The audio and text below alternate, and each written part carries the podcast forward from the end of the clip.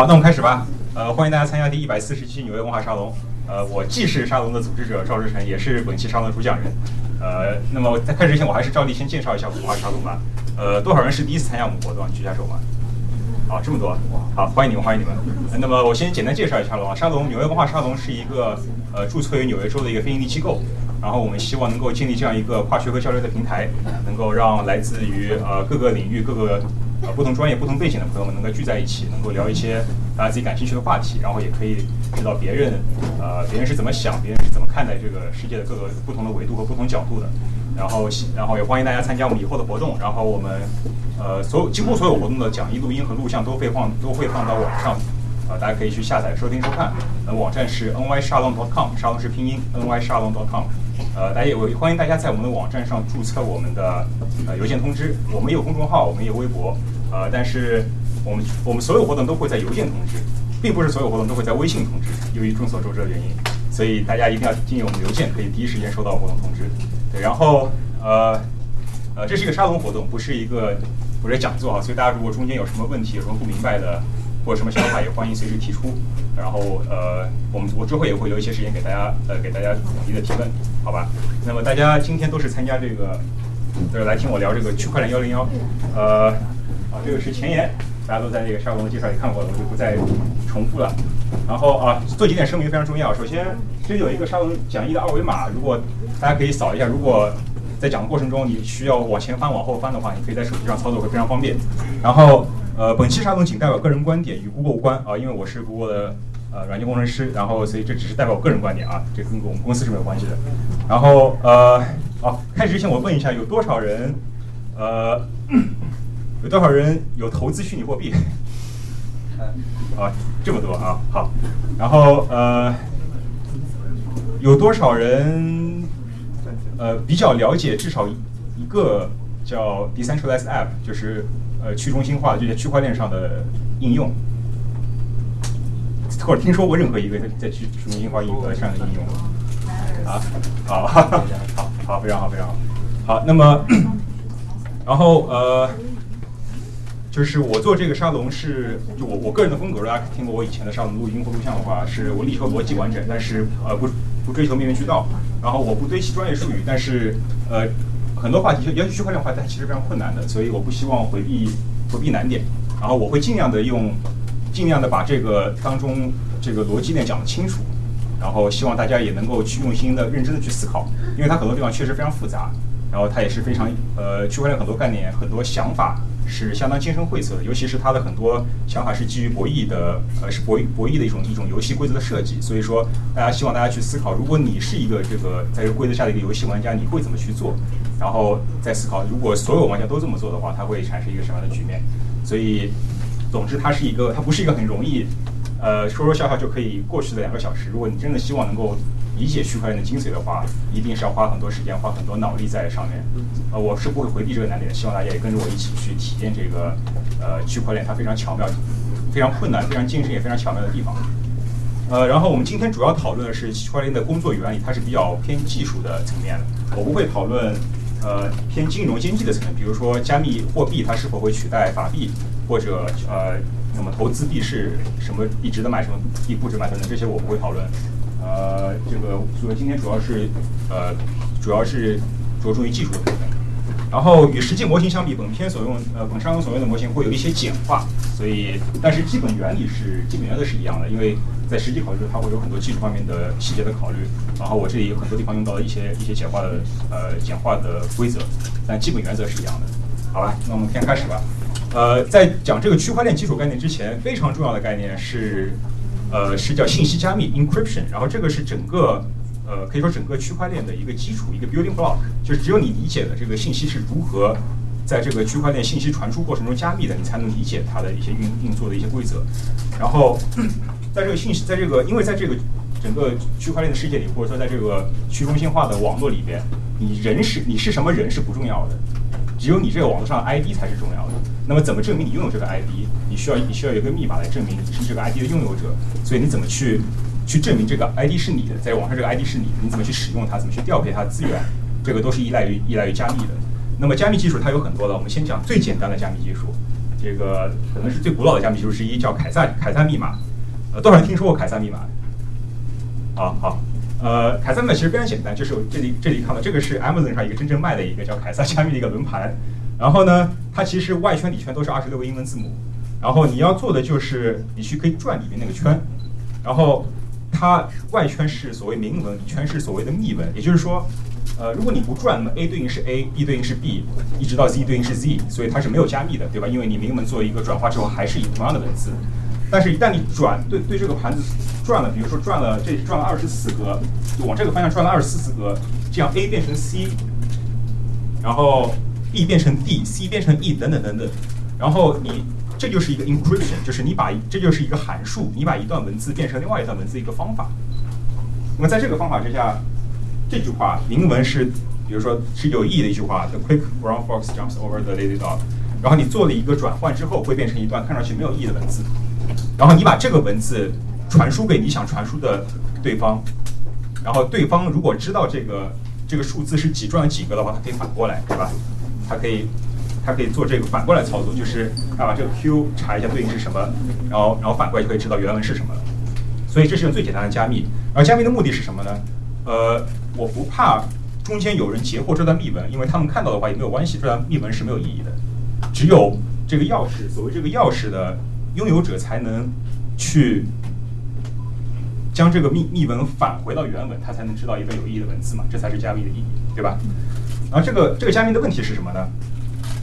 加密问题就是说，一旦这个中间人他截取的不仅仅是密文，他同时也截取了钥匙，也就是说他知道这个数字转了几格，那么他其实很容易就把就把这个密文给破解了。因为你我知道 A 如果它转换的是 Z 的话，那么我看到 Z 我就把它返回去转换成 A，也就是说这个 encryption key 就是明文到密文的这个函数和 decryption key 和这个反过来的函数其实是几乎是一对应的。对吧？我知道怎么正过去转，我就知道怎么逆过去转。所以这种加密方式叫对称加密，就是一旦我知道了加密的这个钥匙，我就很自然的可以猜出来解密的钥匙，因为它们是很很简单一对应的。所以这是不安全的，因为一旦中间人他获取了密文和钥匙，他就可以获得这个，就可以破解密文。所以我们需要的是一个什么呢？是一个所谓的非对称加密。然后非对称加密叫 asymmetric encryption，就是说我有两套钥匙。一套叫公钥，一套叫私钥。然后公钥是用来加密的，私钥是用来解密的。然后与对称加密非常呃完全不同的特点是什么呢？如果我一个人即使我知道公钥是什么，我也无法猜出私钥，这是凯撒密码做不到的。所以我希望设计一套，我设设计到加密系统，我有两个 key，它其实两个函数。这个函数作用一段明文之后产生一段密文。然后再让再用这个私钥作用于这段密文之后产生，把又把这个原文这个明文给给重新展示出来，但是我无法通过公钥猜出私钥，这是我希望达到的一个目的，对吧？一旦这样的话，即使中间人他获得了公钥和明文，他也无法猜出呃和密文，他也无法猜出明文，因为他没有私钥，只有我有私钥。一旦如果我有这样一个一个非加密非人加密，我会怎么做呢？首先，我 A 就是我这个主人，我拥有公钥和私钥，这个我都有。然后我把 A 公钥公之于众，我让所有人都知道这个公钥，也就是说，我让所有人都知道这个密码，我怎么样把明文变成密文。然后 B 就是他要传输信息给我的人，他用公钥加密这个明文，然后加密之后把密文发送给我，甚至可以把它公之于众，因为这段是没有意义的文字，它是一段密文，所以即使公众知道了也没有关系。那么我。用这个私钥去解密，就是把这个密，把用去作用于这个密文上面，然后获得明文。所以一旦我知道，一旦我能够发明出这样一套系统，也就是说，一旦我发明出一套公钥私钥的系统，它无法从私钥公钥猜出私钥，我就可以做到一个不怕任何中间人攻击、中间人呃盗取的一个一个加密系呃加密过程，这好理解吧？好，那么怎么去做呢？呃，我实在找不出一个非常非常简单的一个公钥私钥的方法，所以我只好用，呃，这个可以现在说是比较常用的一叫 RSA 加密算法。呃，以下两页是需要用到非常高深的数学知识，我会在两分钟之内讲完。如果大家数学不好的朋友，可以可以放空两分钟，没有关系，因为大家只要理解它的性质就可以了。具体它怎么实现的，如果你数学好，你可以可以可以可以努力一下；数学不好也没有关系，不影响后面的理解。然后我很快讲一下啊，我怎么去产生这个 RC 加密算法。首先我随机产生两个质数 p 和 q，然后我计算 n 等于 p 乘以 q，m 等于 p 减一乘以 q 减一，然后我选择一个与 m 互质的数，自然数 e。然后我再寻找一个 d 自然数，使得 e 乘以 d 模 m 余一。然后这个注意啊，这个不需要用到穷举，也就是说这个算法是是叫 polynomial，因为 m 的这个比特长度是 log m，所以它只要用到用这个 extended Euclidean algorithm 的算法之后，我只要用到平方时间长度就可以做到，所以它不是那么复杂，这个很重要啊，它不是那么复杂。然后好，什么是公钥？在这个基础上，公钥就是 n 和 e 这两个数字，也就是这个数字和这个数字。然后私钥是什么呢？是 n 和 d，是我不能告诉别人的两个数字，这个数字和这个数字。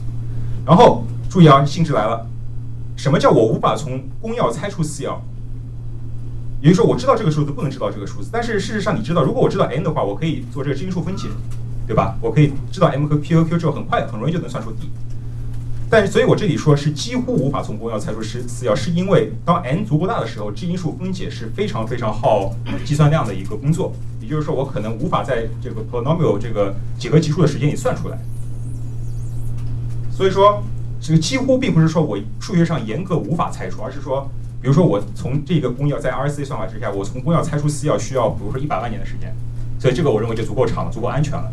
因为这可能我这个这个这个传输传输传输这个密文的这个事件，可能一天里我就就作废了，就没有意义了。但是你可能破解它需要一百万年的时间，所以我认为足够安全了。但并不代表理论上无法破解。所以这个几乎是指这个时间需要非常非常之长，然后，所以尚未发现 polynomial time 的算法来破解这个这个过程，有些时候我们是认为是安全的。所以也就是说，你你破解它在这个计算机上需要花的时间是远远大于，就是复杂度上也是远远大于这个这个事件本身，这个加密和解密事件本身的。所以我认为是安全的。那么我怎么加密呢？就是我，如果我有了这两个数字，对吧？公钥是 m 和 e，私钥和 n 和 d 都是两个自然数，我怎么加密呢？很简单，比如说我约首先约定一个文本和自然数的转化，因为我这个做做法只能操作于自然数嘛，我不能操作于字母，对吧？所以我很自然的有一种，这转化是很直接的。比如说这是不需要加密的，这个告诉大家也没有关系。比如说这个 fox，f 是英文字母的第六个字母，所以我把 f 变成零六，o 是第十五个变成一五，所以 f l x 它变成一个自然数就是零六幺五二四。然后我把这样的话，就把任何一个文本转化成数字 a，那么。这个时候我密文是怎么产生的呢？密文等于 a 的 e 次方，e 是这个公钥之一啊，然后模 n，所以 c 肯定是小于一个 n 的数，这是另外一个自然数，它作为 i，它作为密文。那么当我 a 获得这个 c 这个密文的时候，我做一个这样一个操作，就是 c 模 d，呃 c 的 d 次方模 n，也就是密钥，也是私钥，就是我只有我拥有这个数字，我获得 a，也就是明文，所以我可以把它解密，因为 a 是明文嘛，c 是密文。那么为什么能够做到这样呢？因为我们知道了一乘以 b 模 m 于一，然后并且由费马一个数论定理叫欧拉费马定理，我可以导出这个性质，然后可以确保这个还原是可行的。啊，那个这个数学不懂也没有关系啊。总之，我要我要我需要的一个特性是什么呢？就是说我需要能有一个这样一个加密的方法，然后它是公钥和私钥，在刚才例子里面就是两个就是两两个自然数。那么我可以把公钥和私钥视作一个函数，然后我把这个公钥作用于明文上面，它可以获得一段密文。反过来，我把这个私钥作用于密文上面，它获得一段明文。也就是说，g 和 f 这两个函数，它们是互为不叫互互为逆函数。就是说，我先操作一遍 f，再操作一遍 g，它是一个 identity operation，就是它什么都没有变。反过来也是一样的，我先操作自己再操作 f，它也是一个什么都没有变的过程。所以我要做的就是说，首先。这两个公钥和私钥它必须满足，我做一个再做另外一个，它什么都没有变，这样我才能把明文还原嘛，对吧？那么另外一个性质就是，我几乎无法从一个函数推导出另外一个函数。这个几乎的意思就是我花需要花很长很长的时间去做到。OK，这就是叫非对称加密。刚才那个 RS 就证明大家这个是可以做到的，虽然听上去可能是有点反直觉的。OK，好，下面一个非常重要的概念叫数字签名，呃。它其实是非对称加密的一种应用，什么意思呢？就是我要做到是什么呢？比如说，我我我我签的是什么？我要签名是什么东西？比如说，呃，我给李坤一百个比特币，比如说，然后这句话谁都可以说嘛，对吧？但只有我对他做出的签名，这句话才代表这个代表一个事实，就是我认可了这句话，就这句话被我背书了，这个叫数字签名。OK，所以说，呃，那怎么做呢？是首先有一段明文，就是说我要说的这句话，这是 statement 我要去签名的 statement。然后我私钥的拥有者，我对这段文件进行签名，就是我用私钥作用于这段这个呃这句话。然后我把这个签完名的这个呃这一个就是变换了的一段文字，我放到网上。然后我也把我的公钥发到网上。然后公众可以去验证这个签名，为什么呢？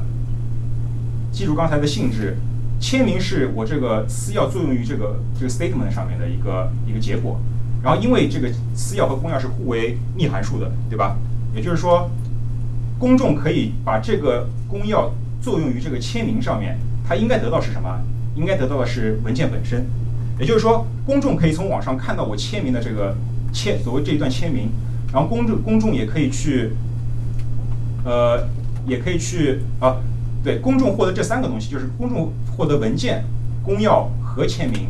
公众要做的事情就是，我把这个公钥作用于这个签名上面，然后我去看它是不是等于文件。如果相等的话，也就是证明了这句话确实被我签名了，因为只有我拥有私钥，私钥的拥有者，我才可以做这个签名。任何一个人他无法去证，无法去去背书这句话。明白吧？好，呃，也就是说，公众是无法伪造签名的。然后我要指出的是，比特币它使用的不是这个，呃，不是刚才的 RCA 算法，而是一种特殊的算法，叫 ESDCA 算法。但怎么证明那两个文件是一样的，是同一个文件？文件是一段，就是它所谓的文件是一句话，比如说我给李坤一百个比特币这一句话。对。这句话放到网上，然后我，我所谓的我是指我一个公钥的拥有者。然后我把这个公钥作用这段话之后，它生成一段毫无意义的文字，比如说呃 A A B B C，比如说，然后这公众可以在网上看到这三个信息，就是这段我给坤哥一一一百个比特币这句话，我的公钥这段信息和 A A B B C C 这段没有意义的信息。然后只要因为因为 A A B B C 这段信息只有我能生产出来，别人生产不出来，所以公众只要把这个签名把这个呃公钥作用在这个 A A B B C C 上面，他去看这个结果是不是产生了我给李坤一百一百个比特币这句话，如果是的话。证明了这个签名是我做的，因为别人做不出来，只有我能做出来。OK，这个就是数字签名的意思。也就是说，只有私钥的拥有者才可能造出这样一个签名，被公众以相应的公钥来证来证明。呃，有一个问题就是，呃，最原始的 RSA 算法有一个问题，就是它可以阻挡那个中间人攻击，但是不可以避免被人篡改。就是说。我可以增加一段信息，然后顺便把这一段增加的信息也 encrypt 掉。然后呢，呃，那这个 E E C D S A 是可以反，就是可以防止这种这种篡改和并且和中间人的攻击，是是吗？呃，篡改信息，呃，我觉得我把文件也加一部分，然后我把我的对应的签名也加一部分。这个我觉得应该可以从后面那个哈希算法来解决。对，我们一会儿再讲。对，先不考虑这种复杂的问题。OK，这数字签名大家知道是什么意思？就它实实现了一个什么功能？好，我们继续啊。好，现在有个问题就是说，呃，OK，我可以做签名没问题，但是如果我要签的这个文本非常长怎么办？就像我刚才说，我为李坤一百个比特币这句话很短，我可以做个签名之后生成一段也比较短的话，对吧？那现在问题是，如果我要签一段，比如说我要签，我要给《三国演义》背书，这个文就非常非常长。然后，如果我签的话，可能生产的一段毫无意义的文字的长度，可能至少跟《三国演义》是一样长的。那这就非常不方便大家去，大家去去验证。如果更长，比如说一个文件，比如说一个一个 G 的一个视频，它它背后是一个零一零一个字字符串嘛。如果你再去做一个映射的话，它也会产生一个 G 的文件。这在操作上就非常非常不方便，因为我只是想验证它而已，我并不想拥有它，或者想传播这么大的一个文件，对吧？那么这个时候就需要做到一个，就需要一种映射，就是我可以把。某一个任意长度的字符串映射到一个固定长度的串，也就比如说，我不管你的输入是多长，一个 G 十个是一个 T 也好，我希望它能够能够对应到某一个，比如说二百五十六字节长度的一个一个字符串。然后这个有非常非常方便的去验证了，也非常方便去传输。我只把这段话放到网上，大家可以去很方便去验证，我不需要把整个文件放到网上，对吧？好，那么这个字符我叫它哈希值，然后我再对哈希值进行签名。对吧？我就我就说，我现在问题是能不能做到这样一个？因为如果我可以做到的话，我对哈希值进行签名，我就很容易的去验证这个数而不要去验证原始的文件了。OK，那么有个很简单的做法，当然了，就是比如说 Hello World 是一个比较长的文本，那么我想把它去映射到一个两位的数字，比如说这是最简单的一个一个要求，因为 Hello World 它很长，我不可能用两位数字来取代它，那我怎么做呢？呃，最简单做法跟还跟刚才一样，我把每一个英文字母所对应在字母表里的数呃序号给写出来，比如说 H 是字母表里第八个字母，然后我每个都列出来，把所有数字加起来，我发现这个和等于一百二十四。然后我取末两位，也就是说我模一百，对吧？我取末两位，然后我就说好，你不要去验证这个了，你就验证这个就行了，因为这个很短嘛。但问题是什么呢？就是说我我现在我现在需要。我不仅要验证这个东西啊，而且我需要，我需要，我需要证明这个东西确实是代表了这个 “Hello World” 这句话，对吧？不然你验证这个没有意义嘛？你并没有验证它嘛？我要我要验证的是它。而这个做法，这个很朴素的哈希做法的问题是什么呢？是我很容易构造另外一个文本，它映射到同样的值。比如说我这这句话叫 “A pays B two coins”，然后我用这个这个数学方法来得到它是等于五十七。比如说，好，然后我。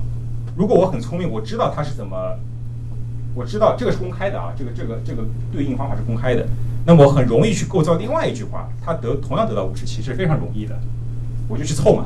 比如说我凑着凑着发现，我可以编出这句话叫 A pays B one million and thirty four coins，也等于五十七。那么如果这个 A 它验证了这个五十七这个数字，它并不安全，因为这句话大家公众并不知道你是验证了这句话还是验证这句话。对吧？因为你只是验证了这个五十七而已，你并没有验证这两句话其中任何一句，它仍然是不安全。也就是说，别人可以去，尽尽管别人不能伪造你的签名，但别人去可以去伪造一个原始文件，它让你要验证的东西是一样的，也就是哈希值是一样的。那么我我要解决这个问题，解决这个问题就是用到加密哈希算法。什么意思呢？就是说。我希望有这样一个算法，它可以把一段任意长的文字变成一段固定长度的文字，但这个做法是单向的、不可逆的，并且是不可解密的。也就是说，我尽管我告诉你这个加密过程是什么样的，我也很难去构造一个原始文本，让它加密完得到一个你想要的特定的值。换句话说，我希望实现，尽管我告诉你这句话，我也我也。你可以知道这个等于五十七，但是你也不能造出另外一句话它等于五十七，你做不到这样。这样我这是我希望实现的这种加密的方法。那么也就是说，我几乎无法构造文本，然后映射到一个给定的哈希值。那么你你要你要问这个很简单，因为我五十七这个这个哈希值它只有一百种可能嘛，零到一零到九十九，对吧？我就穷举嘛。我就不停的穷举，我举我就凑到，我就我就凑很多很多次，我凑一百万次总总能凑到另外一个计划跟你一样。那么我需要做到就是这个哈希空间很大，它的穷举时间极长，比如说我需要一百万年才能穷举一次。那么事实上，我们通常用的这个二五哈希这个 S H 二五六算法，它是二二百五十六位就能够做到你穷举是不现实的，因为它这个这个哈希空间已经足够大了，使得你非常非常困难的去去便利一遍所有可能性。然后呢？但是有一个反直觉的地方是什么呢？尽管我无法构造一个文本让它得到一个固定的哈希值，但是因为我因为我我这个哈希算法，我可以把任意长度的文字去去对应到一个哈希值，也就是说，对于每一个哈希值，我都存在无穷多文本。这好像就是个悖论，就是说，尽管你给定一个哈希值，我凑不出原来一个文本。但事实上，对于每一个哈希值，它都有无穷多的文本对应到它。就是说，好比，好比，就是说，这个沙滩有那么多沙子，但是你就是挑不出一颗，这种感觉。哈希值这个哈希加密哈希算法还有一个性质是，它几乎是随机分布的。也就是说，如果你想去凑的话，你不存在一个比抛硬币或者穷举更好的解密方式。也就是它，也就是说我。如果我随便，我如果如果随机的生成一段文字，它得到哈希值一定也是随机分布的，这是非常重要的一个性质。一旦你发现了更好的方式，就比穷举或者抛硬币更好的方式，那么这算法就宣告失败了。我们接下来就要去找一个更好的解加密方法了。呃，还有一个重要的性质就是解密友好，然后这个我们后面会说，它所谓在这个挖矿里边是需要这个性质的。那么我们事实上用到的这个哈希这个加密哈希算法是什么呢？它叫 S H 二五六算法，也就是说它可以做到。我把任意的像这个，我把刚才这个上上的前言我输入到这个，这是一个网，这是一个网页啊，很可呃，这个很简单一个网页，就是你它可以把你任何一段文字变成一个哈希值，这是一个二五六位的哈希值，那放到这个十六进制表达，它就是一个六十四位，对吧？六十四位长度的一个十六进制数字，什么意思呢？就是说我通过 H A C 二五六算法，这个公开的加密算法，我可以把任意长度的信息，不管你多长。我都变成，我都用这样一段二呃六十四位的一个字符串来代表它，并且没有人能够在有限的时间里造出另外一段文字，让它同样得到这个东西。这就是我要实现的加密哈希算法的一个性质。那么在这种情况下，如果我要签名这一段文字，我只要签名这段文字就可以了，因为只有或者说。大家找不出第二段别的文字，它能够同样得到同一个哈希值，大家理解吧？就是说，在这种情况下，我只要签名它就足够安全了，因为签名它就几乎等于签名它，因为我不能签名别的东西。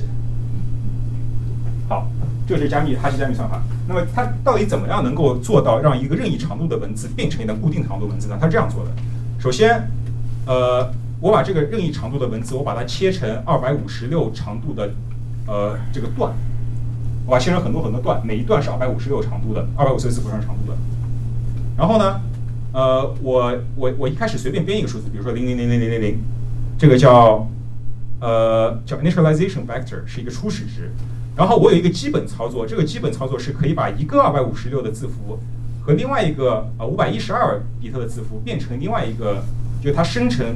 它加密生成一个二百五十六比特的字符，大家如果感兴趣，可以看这个网，这个这有个视频是可以逐步演示，告诉你是怎么做到的。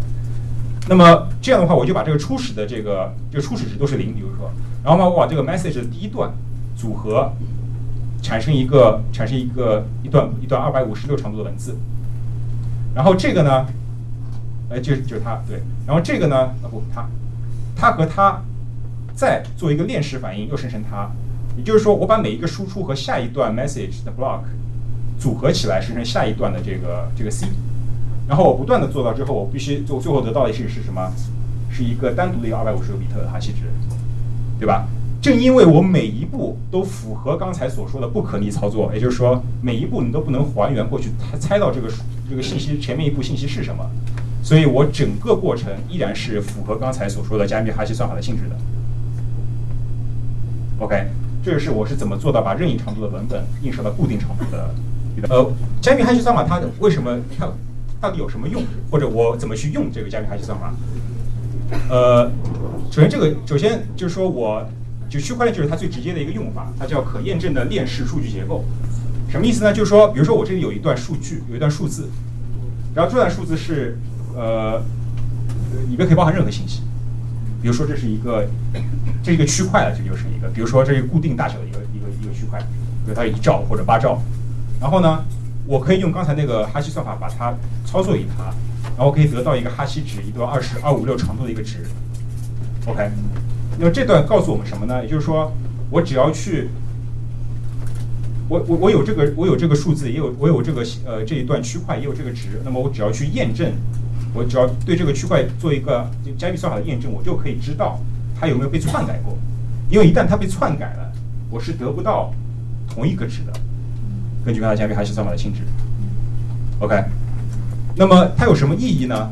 因为我这样的话，我可以把这个过程做成一个链式结构，就是说我，比如说我这里有一个初始的区块啊，然后我生成一个哈希值，然后我把这个这个哈希值。和下一个区块放在一起，它组成一个新的一段文件。然后我对这一段文件去做一个哈希算法，呃，加密哈希算法，得到这样一个数字。那么，比如说我有新的数据进来了，我有新的数据想加入这个这个链了，我就把它放这儿，然后把它们打包做成一个新的区块，然后我再放到一个算术哈希值放到这儿。然后我每每当我有一段，比如我我我有一个新的一一兆的文件需要加进来的时候，我就把它加到后面。然后我这样做成一个一直可以无限延长的一个链式结构。那么它有什么意义呢？首先，这个哈希值它代表了什么？它代表了从这个值之前的所有，从开始到这一段之前的所有的文件都是没有被篡改过的。因为比如说，我看一下，如果我一段篡改了这里边的任何一段，任何一个数字，我这个值就会变了，对吧？这个值一变，哪怕你这个这一部分不变，因为你这一个值数字变了，那么你整个这一块儿做了哈希算法之后，这个也变了。也就是说，在这个整个链式结构里边，只要你动了其中一个数字，你最后这个数字肯定是会变的。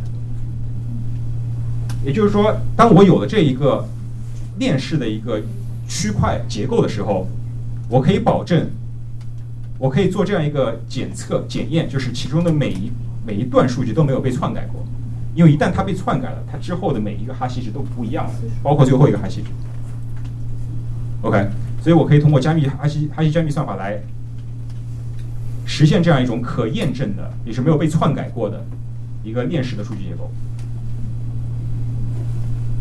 OK，好，那么当然了，如果你要这样做的话，它很，它首先其实是不是很有效的一种方式，因为你，你如果想做一遍验证的话，你必须从第一个这个原原始区块开始做一步一步的验证。你做完这个，做这个，做完这个，做这个，它是需要花的时间是和这个链的长度是线性相关的嘛？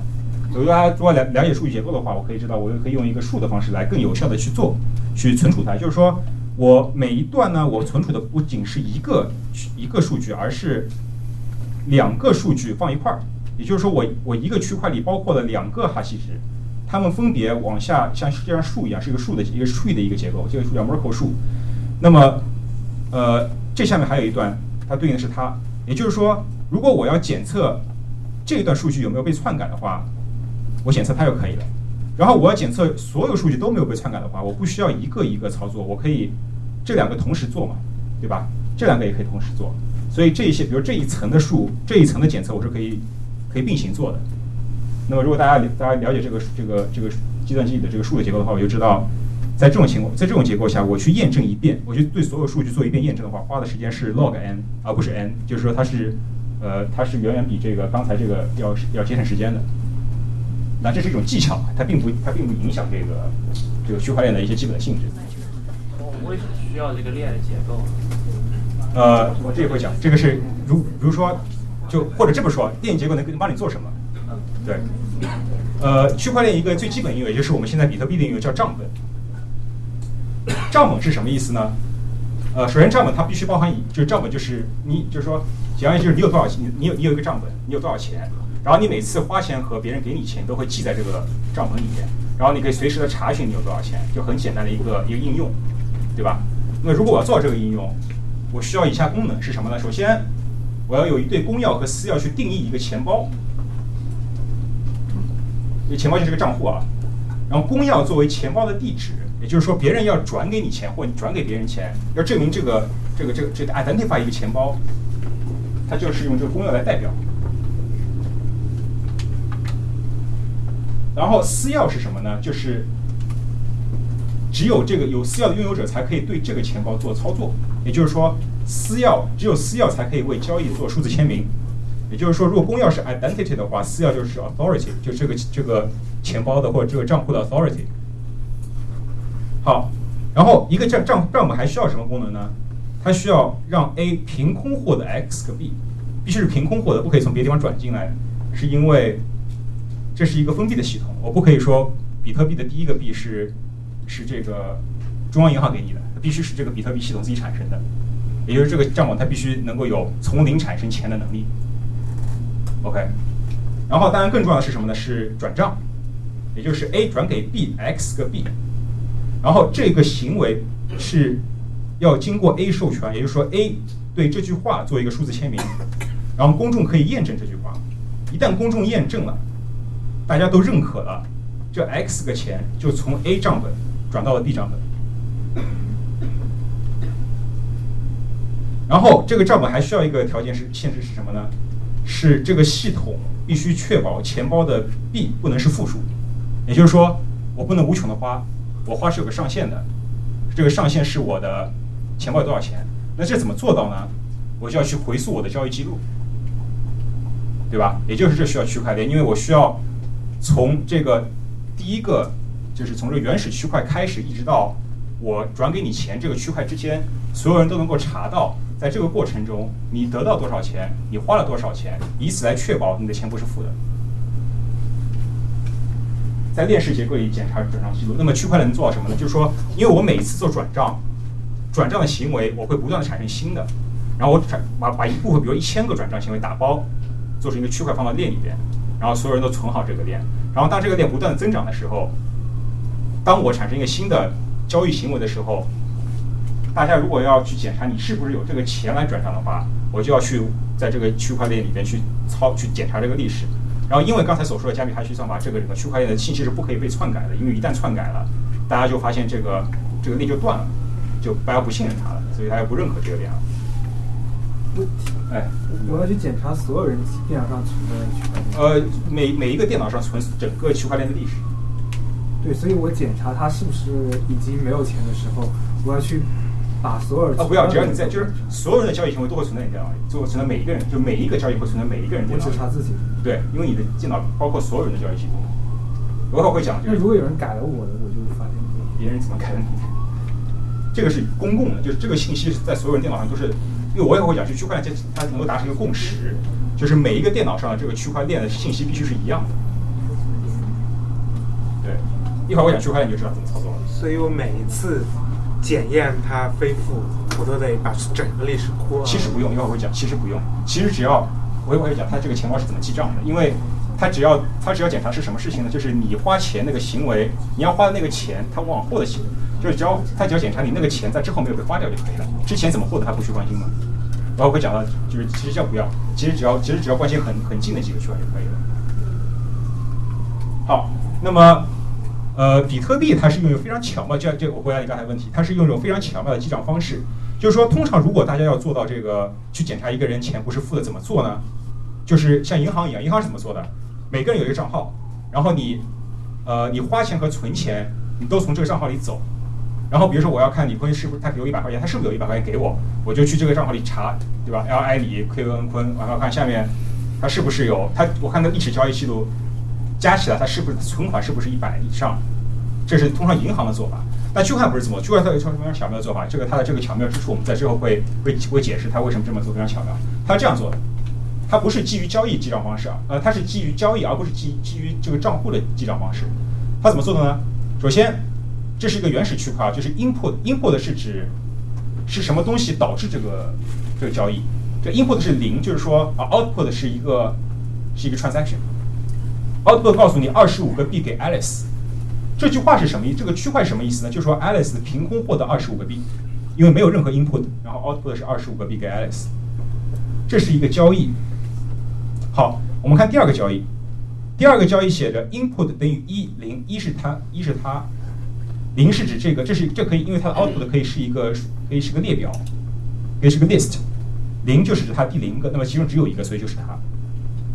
Input 是这个意思，是说我把这句话作为一个交易的输入，也就是说 Alice 有二十五个币这个事实作为一个交易的输入，然后我 output 我就看 output 是什么呢？是其中的十七个币给 Bob，八个币给 Alice。主要是看上去有点怪，为什么我从这个这个句话里面取出二十五个币，然后又把八个币还给 Alice 呢？因为这样才能够保证这个行为没有导致负的钱包，因为你的输入这个数是正的。我从爱二就我我从爱爱丽丝有二十五个币这句话翻译成 Bob 有十七个币和爱丽丝有八个币，这句话可以保证爱丽丝没有负的数，没有他的钱没有超超过他的这个钱包的，就。我这个取账行为没有没有超过他的这个付款能力，那这句话是要被 Alice 给 sign 的，就是 Alice 认可的这句话才能够导致 Alice 给 Bob 转了十七块钱，十七个 coin。好，我再看这个，这个第三个交易是 input 是二，第二个交易的第零个，也就是这一个，也就是说这句话代表了 Bob 有十七个币这个事实，然后他他 通过转账之后，它的结果是 Carol 有八个币，Bob 有九个币，他所产生的行为就是 Bob 花了八个币给 Carol。当然，这句话是要给 Bob sign 的，对吧？同样，这一行为导致可以保证 Bob 没有超出他所能叫超花，没有超出他的所能花费的这个限度。下面一个第四个区块叫 input 是二一，也就是第二个区块的第从零开始计算所以是第二个，也就是 Alice 有八个币的这个事实，它翻译成什么呢？David 有六个币，Alice 两个币，也就是说，这个这个 transaction 的意义是 Alice 给了 David 的六个币，然后他当然是被 Alice 给 sign 的。也就是说，我通过交易的记账方式，我只要查这个每一个 input output 它所有数都是正的，也就是我其实只要查 output 的所有数都是正的就可以了。因为如果你超花的话，必然导致这个这个数字是负的。所以我就我这样做的话，我就不需要去看这个人，而是我看哪个交易就可以了。所以这个交易是这个 input 是上一笔交易的某个结果，这非常巧妙的一个方式。我们一会儿会讲到，它其实在之后的应用里面产生非常巨大的作用，这种记账方式。好，休息十分钟吧，我们回来再再聊真正的区块链。有什么问题吗？刚才讲的，刚才讲的其实非常重要啊，不然的话你只能知道区块链的性质，不能知道它为什么会有这种性质。好，没关系。之后如果有问题，之后我们最后我会留下来，来回答大家问题。好，我们继续吧。好，好，刚才我讲的这个区块链，它只是一条链，也就是说它不存在一个网络。那么我知道比特币它首先是一个去中心的，它既是一个区块链的结构，也是一个去中心的网络。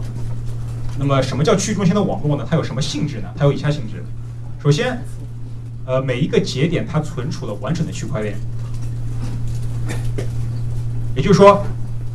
呃，这个网络的每一个节点，每一个玩家，它存储，如果这个区块链用用应用是账本的话，它存储了所有，就每一个电脑上存储了每一笔交易信息，也就是一个完整的区块链，从这个创始区块开始到当前最新的区块，在不断增加，因为这个区块链不断增长了。好，然后每一个节点有若干近邻，有若干 neighbor，他们之间可以互相广播信息，可以去 broadcast 这个这个这个。呃，这个 transaction，这才是个网络嘛，对吧？然后所有节点地位相当非非常重要啊，没有一个地没有一个节点比另外一个节点更特殊。也就是说，这个这个网络是没有中心的。呃，大家如果他了解区块链，大家知道，事实上比特这个节点是工作挖矿节点和普通节点，如果更复杂，它可能有更更更更细致的区分。那么我现在简化，我们就假定所有节点都一样，都会挖矿，好吧？我们不做区分，做一个简化的假设，所有节点地位相同。然后，所有节点构成一张网。这句这句话并不是说每一个节点都和区这个网络里的任何一个节点相连，而是说，因为我有，因为每一个节点都有 neighbor，所以我可以通过这个 neighbor 之间互通消息，达到任何一个节点。大家可以想象，在座各位是一个网络，每个人和你前后左右是你的 neighbor。然后，如果你要，比如说我从这这个这个角，我要传输角传输信息到那个角，我他不能直接说话，因为他们俩没有连嘛。他就说给他 neighbor 听，他也说给他 neighbor 听，然后每一个人，比如说，呃，吴凯吴凯说我要给，呃，比如给赵尔成给一百个比特币，然后他就把这句话向他的邻居广播，然后他的每一个邻居听到这句话呢，听到这个这个 gossip，就去 spread 这个 gossip，然后很快这个句话就会从这个点唰一直一扩张到那儿，很快那个那个节点就会知道，而且不仅他知道，整个网络的每个节点都知道。了。因为我可以向节点广播，OK，所以这个是这个信息传输的这个方式。然后，如果你有新的节点加入，比如说啊，Eric 进来了，他这个是没有任何 neighbor 的。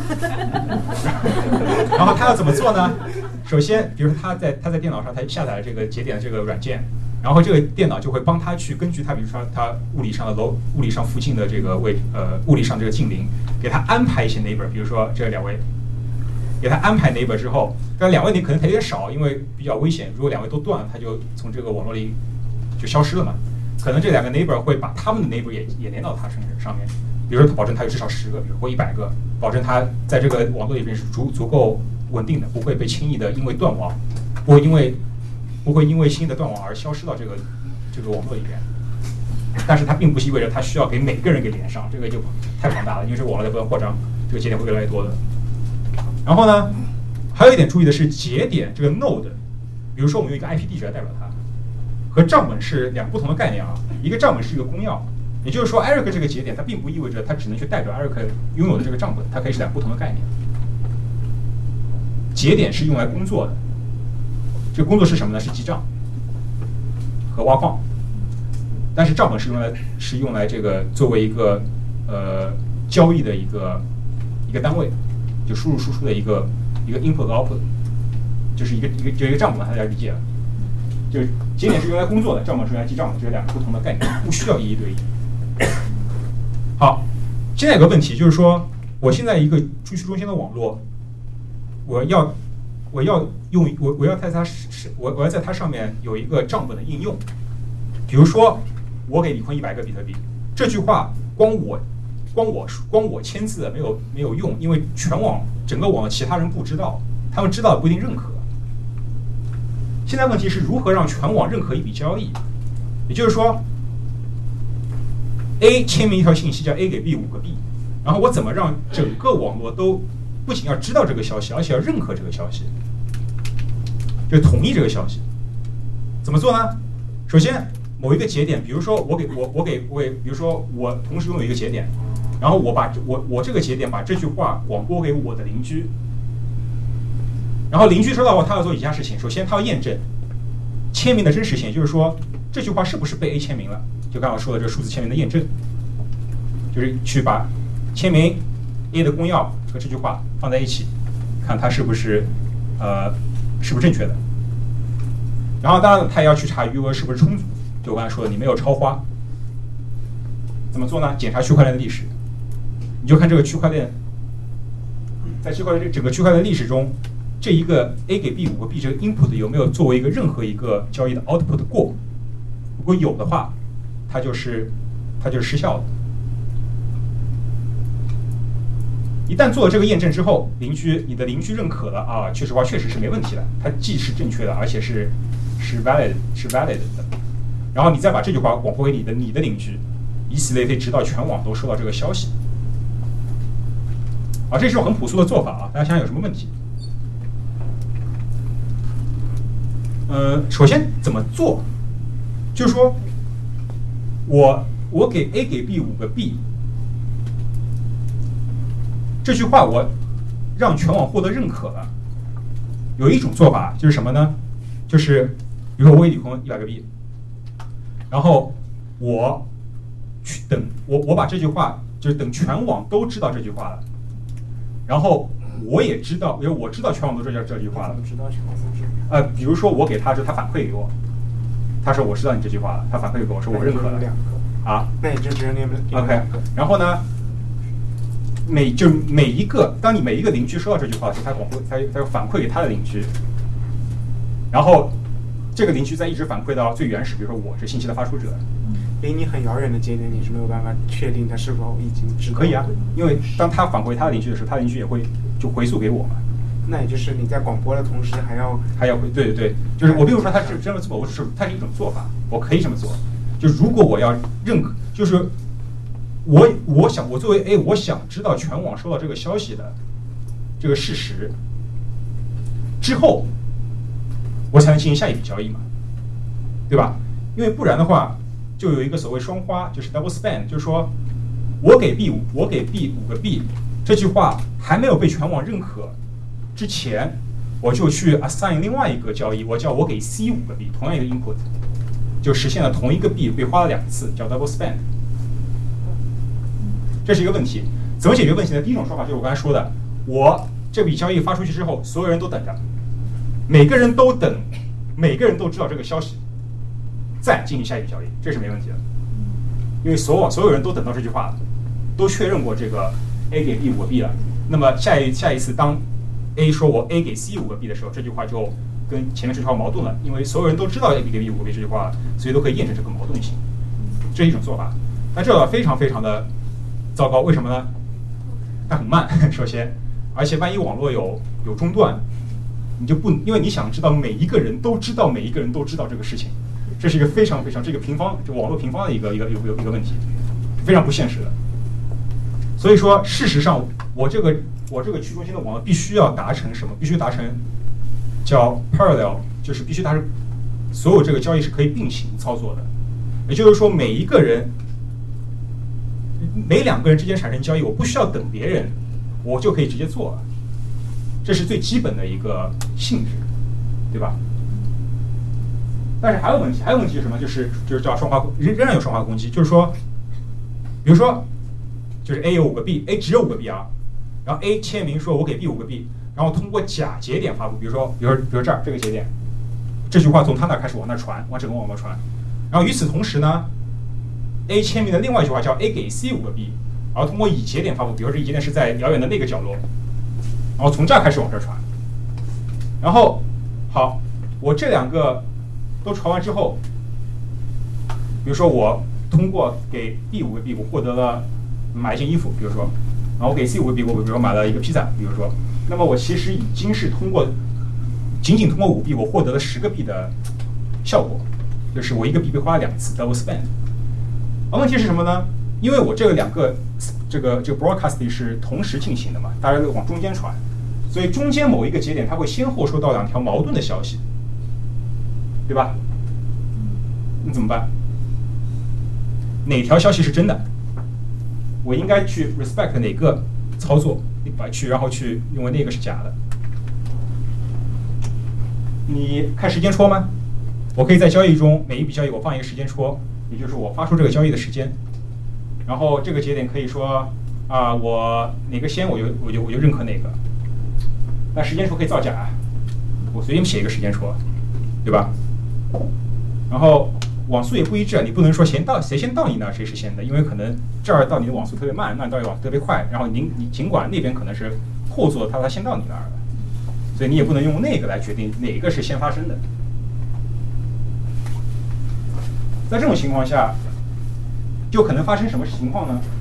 这一半网络认可的是第一笔交易，那一半网络认可是第二笔交易，整个网络发生了矛盾了，全网没有达到一个共识。区块链它怎么去？区块链怎么做的？首先，呃，首先每一笔交易向邻居广播，当然了，不是全网了，这个很显然跟你刚才你解释过了。然后每一个节点将一批收到的交易信息打包为一个候选区块，也就是说，比如说李坤这儿，他同时他先后收到了一千个交易。它并不就是它会把这一千个交易放到一个区块里边，打包成一个区块，然后这个区块它就要等着，等的是什么呢？等的是这个区块被认可，并且加到这个叫 official 这个区块链的头里边。然后系统每隔十分钟会选择某一个区块，这个选择我会解释，因为它其实不是由一个第三方来选择，而是由挖坑产生的，但我会解释。系统每隔十分钟会选择或者产生某一个区块。然后这个区块就被选中了，选中的区块会通过这个邻里关系广播至全网，每一个网都必须把这个区块加到自己已经存储的区块链的头上，产生一个新的头，也就是说再往后的区块必须要加到这个新的头上，而不是原来那个头。当然了，所有节点做到这个这个天选区块是吧？这个选被选择的区块之后。它要验证什么事情呢？首先验证的是每这个区块链的每一笔交易的数字签名是不是真的，然后每一笔交易是不是有这个所谓双花，这个是不是有已有区块链交易产生矛盾？也就刚才说了，这笔交易已经其实已经被用过了，它又被用了一次。然后如果它不矛盾，验证无误之后，它就把这个区块接到已有的区块链的头部，形成区的新的区块。当然了，有很多区，因为比如说，可能每个节点每个人手里都有一千个交易，都等着去被选，但只有一个被选中了。每十分钟只有一个被选中。那么，如果你这个区块没有被选中怎么办呢？没有被选中的交易就参与下一个等下一波，直到你被选中。注意啊，这个下一个是逻辑先后，而不是时间先后，因为，呃，可能你就这个十分钟是一个平均时间。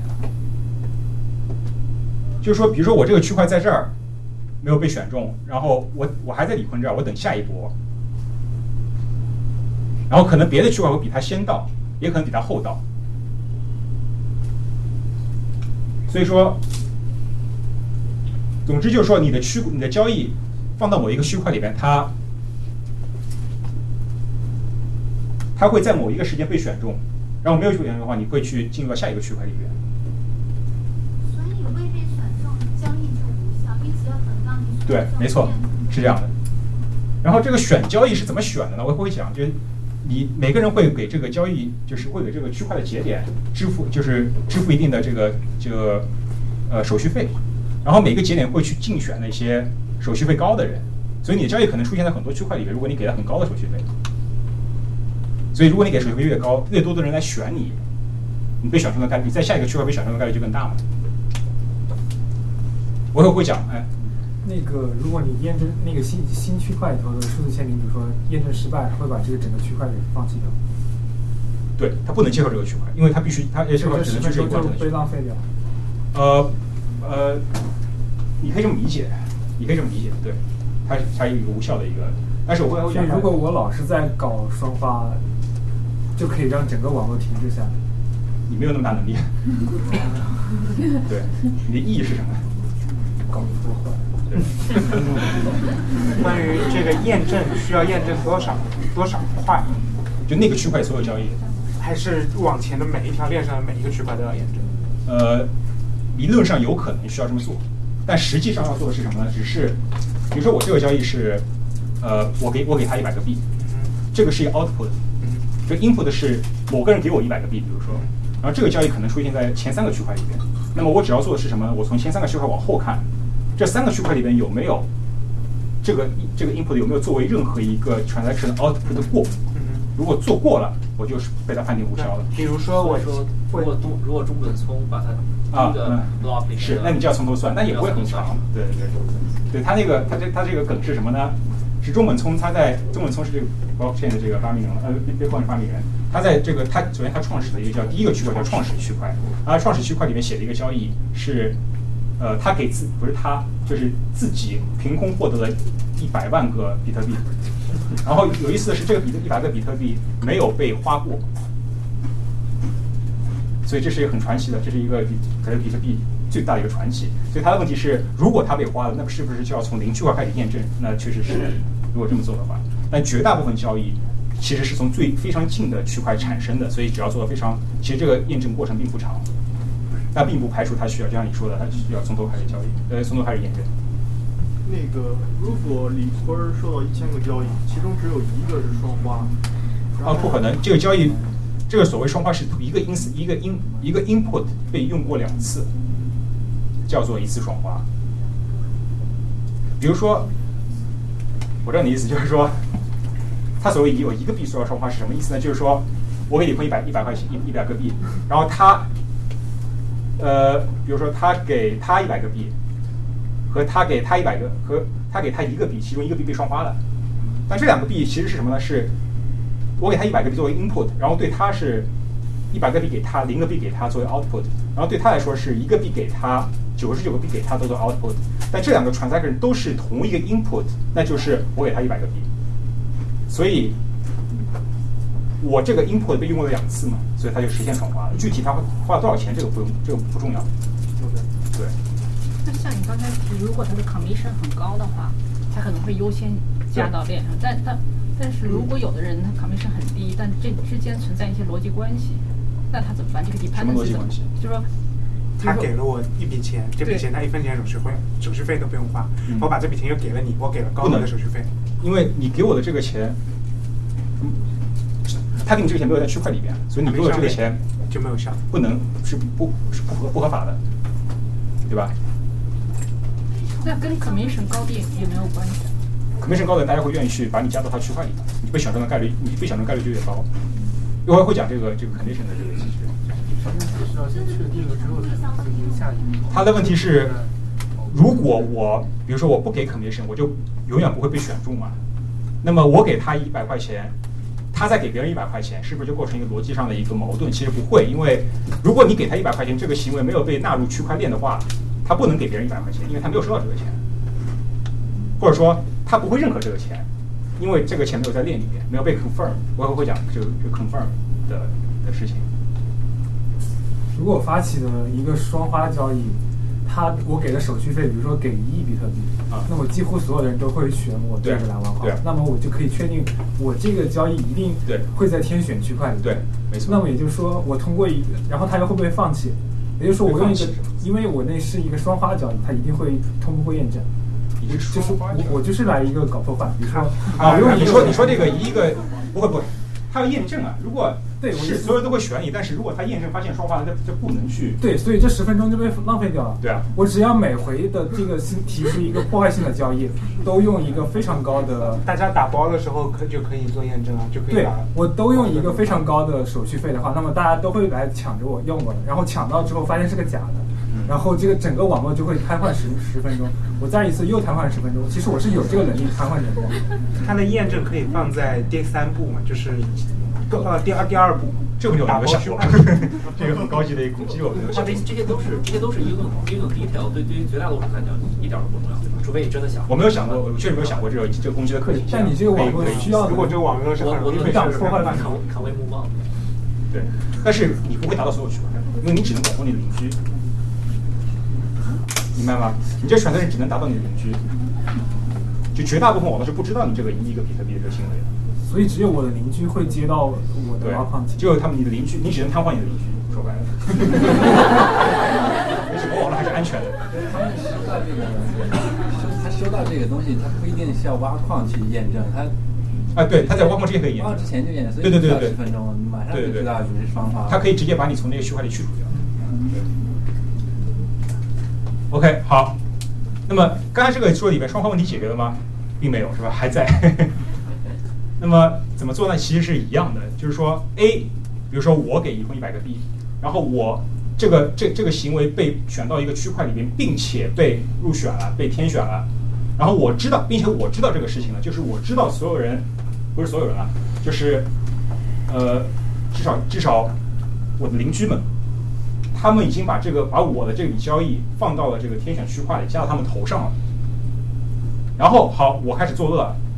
首先，我在自己的节点上删除这个区块，比如说这个区块，这个是一个我先先花的钱，C 给 B，把它删掉。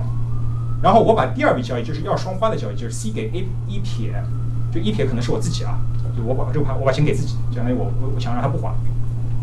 然后纳入到新的区块，好，然后我从这个链，我我我我我我放到这个链里边，然后我等着，等这个链被选中。因为什么人可以选我呢？首先我自己可以选，很简单。然后那些他们只有这一块链，就是说这个交易还没有到达他们的那些部分人，他们是会选择我的，有可能。哦，呃呃对，然后选择选择我就要交易，然后我等他被选出之后保护之穷，因为他们没有这个交易，他因为这个区块链还没有到达他们那儿，所以他们不能去验证它是双花的。所以说，但是总有一天，或者说中间总有一个节点，它会先后收到两个互相矛盾的新的区块，也就是说，中间某一个人他会先收到这个，或后这个先后不过不重要啊，他会同他会先后收到一个是这个形状的区块，其中包含了 C 给 B，然后另外也收到了这个形状的区块，其中包括 C 给 A，也就是说，他收两个区块在这一层之间可以开始分叉了，是先后之间是不协调的。也就是说，这个区块既不能加到它的后面，我也不能把这一段截下来加到他的后面，因为他们两个是互相矛盾的交易，他们之间是互为双花的，所以双花依然被依然是可能做到的，双花问题没有被解决。那么怎么解决双花问题呢？需要这刚才机制里面就不能解决，所以我需要引入一条新的规则，这是一条新的规则，叫选择最长链。这个规则是这样的。当面对两条相互矛盾的子链，就是它和它，它们互相矛盾是因为这两个交易是不协调的，对吧？它们不能放在不不能有一个放在另外一个后面，因为它们是互相矛盾的。当我发现两条互相矛盾的子链的时候，规则是我总是选择更长的那一条，即使它到的更晚，跟先后没有关系，我我只看谁长，因为这个区块。加入之后，别的区块会加进去，然后别的区块不断加进去，所以它们两个区块可能并不是头，它们可能是区块中的某一点。当中间某一个人他收到矛盾的区块的时候，我不去看哪个更早，因为我无法看哪个更早，因为在去中心网络里面，我甚至不存在一个一个一个一个权威告诉我现在是几点。我只要选择最长的一个链，哪怕它到更晚。当所有人都这么做的时候，你作为一个理性的玩家，你应该怎么做呢？你也会这么做，因为如果你选择短链放弃长链，你的这个链会被别人放弃，因为别人会选择长链。所以，一旦注意这是前提，前提这个前提尚未被验证，就是为什么别人会这么做，这是个博弈的概念，我一会儿会讲。怎么通过啊？我就不剧透，我先讲。假定所假定大部分人是遵从这个规则的，那么你作为一个理性的玩家，你也应该遵从这个规则。因为如果你选择长链而放弃，选择短链而放弃长链，你这个链在下一步就被放弃掉了，因为别人都会选择更长的链。好，现在问题来了，比如说我给李坤一百个币，然后他不可能立刻说啊，我我承认了，因为我可能双花嘛。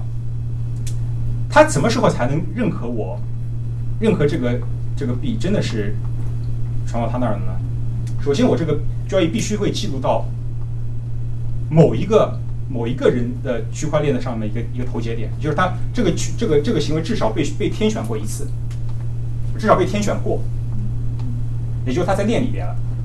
但是因为每个人其实每一个人的链是有细微的差别的，因为我刚才说的问题，因为这个链是并行存在的，也就是说每个人可能每个人的长有，比如说你这你这条链长度是一百零一，你这条链长度是一百零二，可能前一百个大家是一样，但是每个人总有头上总有几个链是不太一样的，这是很有可能的。然后呢，我给你分一百个币，这个行为它去它这个这个行为被确认到我的链的头里边，区块链的头里边，它还不能立刻去确认，因为有可能我这是一条短链。然后这个链会被别人更长的链，which 包括了一个双花，就是我给另外一个一百个币。然后因为那个链比我这个链更长，他把我可能大部分理性玩家会在这个链的传播过程中，逐渐的把我这个链给淘汰掉。这样的话，他就被双花了，他就拿不到这个钱了。所以他怎么做呢？他要做的是，我等。我等这个，我等这个 transaction 不仅包括在这个区块头里边，而是包括在 n 个区块里边。也就是说，这个叫 one confirmation，就是有一个区块包括有一个区块包括这个交易。然后我等，在这个随着时间的推演，随着这个链的增长，会有多个区块包括这个交易。这个叫 two confirmation，叫 three confirmation。当我观察到 n 个区块，现在通用的是六，也就是说，现在比特币的收账人，他当他观察到这个交易被存在一条链，其中末端的六个区块包括他的链的交易的时候，他确认啊，我确认收币了。为什么这么做呢？是因为你被双花的概率随着 n 的增长是指数减少的，也就是说，当你这个交易被一个长度为六的，就是后面后面就有六个区块包括你的时候，你再被别的更长的一个矛盾区块取代的概率是极小的。可能百分之零点一都百分之零点零一都不到，所以说你不放心，你可以再等嘛。这个因为这个概率，你安全概率是随着 n 指数增加的嘛。如果你不愿意等，你等十次十个交易，那么可能被双花的概率千万分之一，是亿万分之一。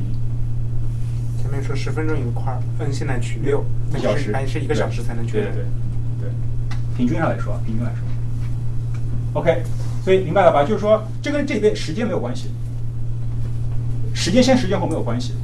我只关心的是，只要所有玩家都选择最长链这个简单的规则，因为，比如说我给他一百块钱和我给他一百块钱，你们觉得哪个链哪一个行为会最终就是说哪个行为哪个哪一个呃哪一个交易存在于长链的概率更大？显然是先发生的那个交易。尽管这个不能确保，但是从概率上来说。先发生的交易，它成为长链的概率是大于后发生的交易的，因为它更早进入这个区块嘛。你更早进入这个世界，你这个区块在增长过程中，它成为它超越另一个区块，成为长链的概率更大。OK，所以说引入这个新的规则之后，就可以做到被双花的概率是非常小的。如果大家都遵从，比如说六个区块。就可以很好的从概率上很好的解决这个双花问题。天选到底是个区块还是个链？是个区块。但是我因为每个区块其实都算了之前一个区块的哈希，对，所以我即便比如说我这个分叉的这个区块在交易上是矛盾，是不矛盾，没有双花，对，我这个区块也得扔。啊，你不，那个是你在加到这个里面不用扔啊，对吧？就算这个区块跟跟上面区块都是不矛盾的，呃，这个这个区块是矛盾，但是这个跟这个是不矛盾的。我就就算就算我这区块。不是一个矛盾的区块，没有双花，就是跟比如说我我就下面这区块跟上面区块都是不矛盾的。不，不但是因为我算了哈希，我这个也没有用，我还是得认，对吧？因为它的哈希值还是矛盾。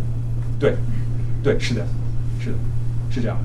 那也就是比如说设想一个情况，嗯。美洲大陆跟欧亚大陆断网一天，嗯，两这个链就贵了，这个这个链就没了，就不叫一个网了，它是两个子网。对啊，就变成两条链了，而且你也很难再把它给对对对，是这样的，对，对，就是说呃，就你刚才你说这个吧，是一个确实的问，是一个问题，就是说，好，比如说我，比如说是这样的啊，比如说我把这个，比如比如说他们不矛盾，他们俩都是诚实的，没有如果没有没有没有惩罚，这是一确实是一个诚实的一个一个一个交易嘛，然后我我加到我的头上，然后我就等，我就等天选，在我等的过程中还没有被选中之前，来了一条更长的链。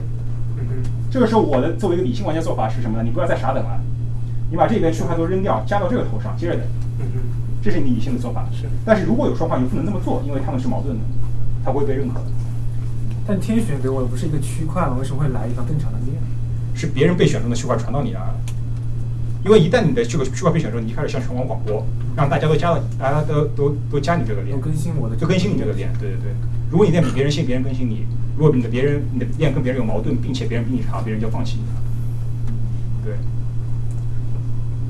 这个非常重要啊，就是有只有大家都选都遵从这条规则，才可以去解决双方问题。概率上不是严格的意义上，概率上。好，现在问题来了，怎么去确保节点是诚实的？也就是说，我怎么去确保每个节点都遵从最长链原则？如果我不这么做会怎么样？或者说，呃，就怎么去确保它？因为比特币的秘密明性，所以我无法惩罚违规节点，只能通过奖励诚实节点的方式来鼓励大家诚实，对吧？我不能把这个做就是不不符合最长链的那个节点那背后那个人找出来，然后去罚他钱，不做不到了，因为他没有 authority，对吧？因为在这个区块链的世界里面只有 ID 嘛，你不知道 ID 后面是谁，所以你不能去惩罚违规节点。相应的，你只能奖励诚实节点，去鼓励大家去诚实，而不是作恶。那么，如何确保节点选择最长链呢？这是比特币最令人拍案叫绝的设计——奖励机制。这句话是整个沙龙的核心。在在我们之前，我们都在爬山，在这一页之后，我们就可以看就可以看风景了。所以我们来好好研究一下这句话。注意，这句话规则很简单，就一句话：赠送定额币给天选区块的主人，也就是一个节点，并且转入某一个账本，一般是转到这个节点拥有者这个自然人他拥有的账本，就他奖励自己嘛，你也可以奖励别人啊，没有关系。转入某个账本，也就是刚才看到的这个输入为零，输出为某一个某一个交易的那个行为。注意啊，大家仔细想一想这句话。赠送定额币给天选区块的主人，为什么这句话就能够实现大家去选择最长链呢？非常非常巧妙。如果你违反最长链，而选择了一个新链，你的这个区区块，比如这个区块被选中了，被选中的区块是有奖励的嘛，对吧？然后这个区块你获得奖励了。这个奖励写在这个这个奖励写在这个区块的头第一个交易里边。注意啊，这个奖励写在这个区块的第一个交易里边，就是第一个交易是 C 收到了系统给他的十个币，比如说。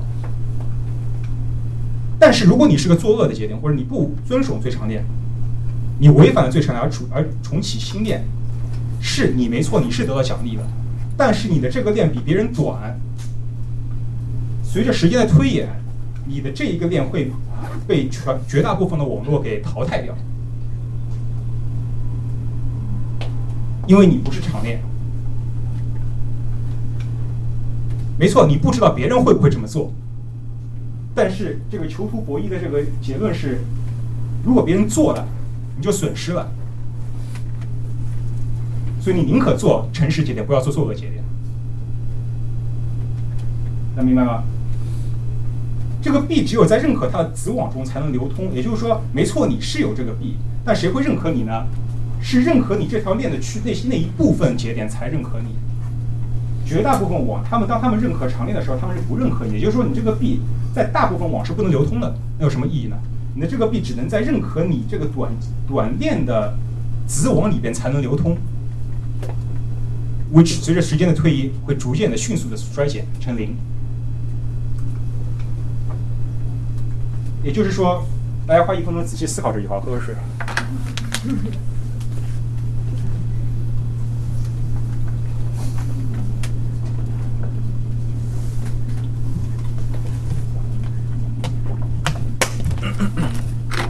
有什么问题吗？就是你想想，如果你是一个理性玩家，你在这个面临这个奖励的诱惑前提下，你会不会去违规选择短链不选择长链？如果你这么做了，这个奖励会被记到你的短链的头上，并且被大部分人抛弃，因为你是短链。哎，就是在任何一个时间节点上，你有一个概率就是能够欺骗大别人，比如说千万分之一的一个概率。是没错。那假如说你的期望收益是比你收收入的那个要大很多的话，那你会选择？这个这个这个概率是会随时间迅速减少的。对你可能一秒钟，你可能不要一秒，一分钟过去，全网可能头一秒全网有百分之十的人也没有那么高了，百分之一比如认可你，可能第二秒全网只有万分之零点一的人认可你了，因为这个这个网速这个网络发展是这个网络 evolve 是非常非常快的。还是有可能的，比如说两条差不多长的，对，有可能。我在其中一条，比如说只短一个区块的链的很前面分叉的位置有，然后我又掌握了，比如说百分之十的计算能力，嗯，我知道我选哪条链对于它的概率影响是大的，对，是有可能的。但是随着这个链的，就随着区块这个不断的规模增长，你的这个 attack 的成本越来越高，成功几率越来越少，它都是一个概率的世界，它没有它没有一个数学上就是 absolute 绝对的一个可靠，但它可以做到百分之。而这是可调的嘛？就像你刚才说的，你可以选择确认的时间，你等待时间越长，你答你的交易越安全。你这摄像有问题吗？没错的。哦，你先停下来，然后把那个删掉。啊，把之前那个删掉，忘了删了。上次你说的。好，呃，所以现在的时间指数衰减，这个是一个非常重要的结论。这个东西有是有证明吗？还是只是大家觉得是事实？呃，这个应该我觉得挺直观的吧。我没有证明过，但我觉得挺直观。对，其实不一定啊。你设想这个网络如果产生新节点的很快，但是全网传播速度很慢的话，嗯嗯，那就完全有可能分叉反而只在越来越多。这有可能。所以这个东西你得有一个，比如说某一个 threshold，你的传播速度得大于你的产生速度多少才行。对，这有类有类似于这样的证明。呃，应该有的，我我我没有查过。所以你这个奖励机制是很关键的。对，奖励是非常关键。对，那那就是说，在比特币上它很特殊，就是这个区块链的应用在比特币上很特殊。如果如果在一个别的方面上，怎么设计这个奖励机制呢？如果不跟这个任何货币啊或者是其他来联系的话。所以目前来说，区块链都是以货币为对对它有主要的应用。对。那在其他方面的应用，那奖励机制是基于货币。我会会讲那个以太坊它是怎么操作的，它有个编程语言，但它基本上也是以币的形式来操作的，就是。现在目前的区块链成熟的区块链都是以奖励，这奖励首先这个数字是作为作为一个作为一个作为一个怎么说？作为 token 嘛，作为一个可以去流通的、可以去兑换资源的一个东西。对，一会儿再讲怎么去做更复杂的。好，呃，但是确实有问题，就是所谓的五十一 percent 攻击，就是呃，确实。当有一半以上的人，他们控制的这个区块，他们可以说我就选短链，我就不选长链，对吧？这是有可能的。你刚才那个删了是吧？别把我之前做的删掉。没没没，OK OK，删的行行行，好。所以五十一，这个他理解吧？就是说，如果有一半以上的人，就有一个人他控制一半以上的网络，他是可以随便更改规则的，因为他是由大部分人在相当于是个投票决定的结果嘛。那也就没有人跟他玩。哎，对，你就是说，我我也觉得这个是一个真实的攻击。如果它确实说有有危险的话，嗯，其实不需要百分之五十一，你有百分之十几、百分之二十几，你当两条链分叉的时候，你就有选。五十一是肯定能够攻击的，对对对。当然，你概率你占的越大，你攻击的概成功率的概率越高。好，然后这个奖励机制是什么样的呢？大家可能都都听说过啊，就我以比特币为例啊，别的币会不太一样。它是第一个奖励奖励五十个币，然后每过二二十一万个区块，那么每十分钟产生一个区块的话是约四年，每过二十一万个区块时候奖励减半，也就是每一个天选区块奖励获得奖励是它减半。然后这个导致什么？因为大家可以很容易的算到，这个第一第一个奖励五十个币，那么第下面四年产生的奖励就是二十一万乘以二十五，对吧？那么再往后再是衰减的，所以它是一个几何级数求和的一个过程。那么总和是恒定的，对吧？这个这个大家学过这个。等比数列求和就应该知道，它总和是恒定的。所以，呃，但是我为什么一开始给的多，后面给的少呢？因为我一开始在玩家少的情况下，我要尽量让大尽量鼓励玩家去玩儿，去加入到这个网络扩增的过程里面。当我这个网络足够大了，我可以给的币给的这个少一点，大家依然愿意去玩儿。所以它是一个衰减的过程，就是这个奖励是随时间衰减的，因为它相应的是你的这个网络的这个。这个 size 规模是随着时间扩大的。好，下面刚才讲了很多天选、选中、挖矿，那么这个天选 choice 是怎么产生的？呃，有很多产生方法，我先讲目前最常用的，也就是比特币使用的叫工作证明 （proof of work）。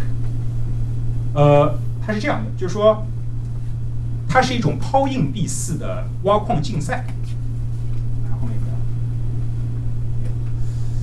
它是这样，就是说，我刚才讲了，这个，呃，我新的区块的这个，我最头上这个区块的哈希是什么计算的呢？是一个前链的哈希值加上这个区块的哈希加上一个 nonce，nonce 是一个常数，是一个你可以去改的数。然后我怎么决定，或者说这个系统怎么产生一个新的区块呢？系统就看你的这个。呃，前面的哈希值，也就是目前头上的哈希值，和你这一个要你想想要被入选的区块加起来，再加上一个常数，你做这个哈希值算的话，你会得到一个新的哈希值吗？然后你可以去通过改变这个 nonce，改变这个数来凑，然后这个系统规定，当你凑到了前面若干，比如说十位都是零的话，你就被选中了。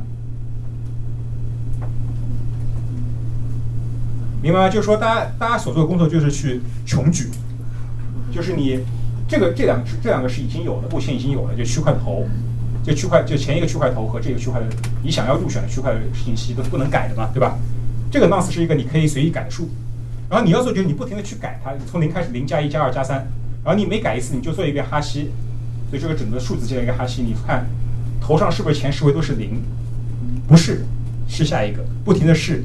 试到了你头上，比如说十位都是零，你就被选中了。因为这个系统是写在系统里的，不是有人选你，就是只有头上都是十个都是零的这个这个哈希值才可以被加入到区块链上面。也就是说，每个所谓挖矿的人在做的工作就是穷举 nonce，从零开始去枚举穷举，获得一个头上都是零的开头。那么只有这样的哈希值才能进入下一个新的区块。那么只有你被选中了，你才能获得奖励。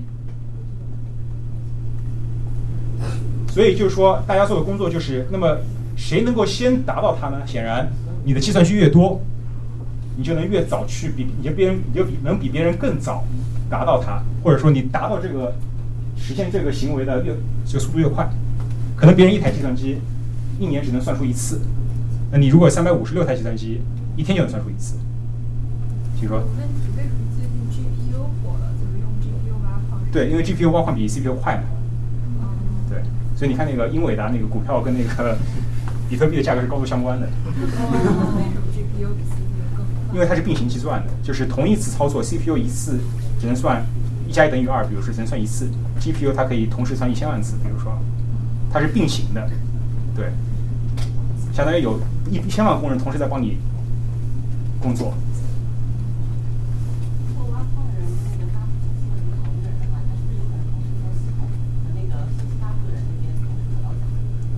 信息发布你是什么信息？是这个 ledger 的信息发布者希望我这个信息新的区块链入手，然后提供一部分赏金，然后这样子挖到那个矿的人可能就会优先拿手。对，是的，这个赏金是另外一部分奖励，我一会儿会讲。就是挖矿呢，它得到奖励是两部分，一部分是系统产生的奖励，另一部分是每一个交易送给你的这个交易费。你说这个数字吗？嗯，对。这个数字是系统规定的，就是系统会规定头上几个零，就是比如头十呃前边必须是前十个都是零，你才能被选中。这个没关系，都有。它是十分钟是个平均数，它不是说必须等十分钟才有下一个。有可能这一分可以，有可能这一分钟产生一百克，大家运气都很好，一上来都挖到。那有可能一小时都不产生一个，这都有可能。但是它只是说。从宏观尺度上来看，每平均每十分钟产生一个。那我可以自己选。选什么？就自己选择。就我我我我就进行一个 transaction，然后我自己就是挖矿。可以啊。就完全出锅了给我自己。可以啊，但是你怎么去产生这个头上十个零呢？挖还还是得穷举啊。对，那个就穷举就是挖矿，就我通过穷举 nonce 来获得这个十个零，我就被挖到矿了。什么决定了越来越难挖？呃，我我会讲，所以现在有个问题是什么呢？如果玩这个挖矿游戏的人越来越多，是不是意味着这个这个矿产生会越来越快？这是毫无疑问的嘛，对吧？一开始只有一个人在这个一边玩游戏，和有有一千多万个人同时在用 GPU 玩游戏，这个这个这个这这个新矿产生速度肯定是不一样的，肯定是越来越快产生一个新矿的。那么我怎么保证我还是平均十分钟产生一个新矿呢？是这样的，这个挖矿难度是动态调整的。也就是刚才说的，前十个都是零，这个十是会变的。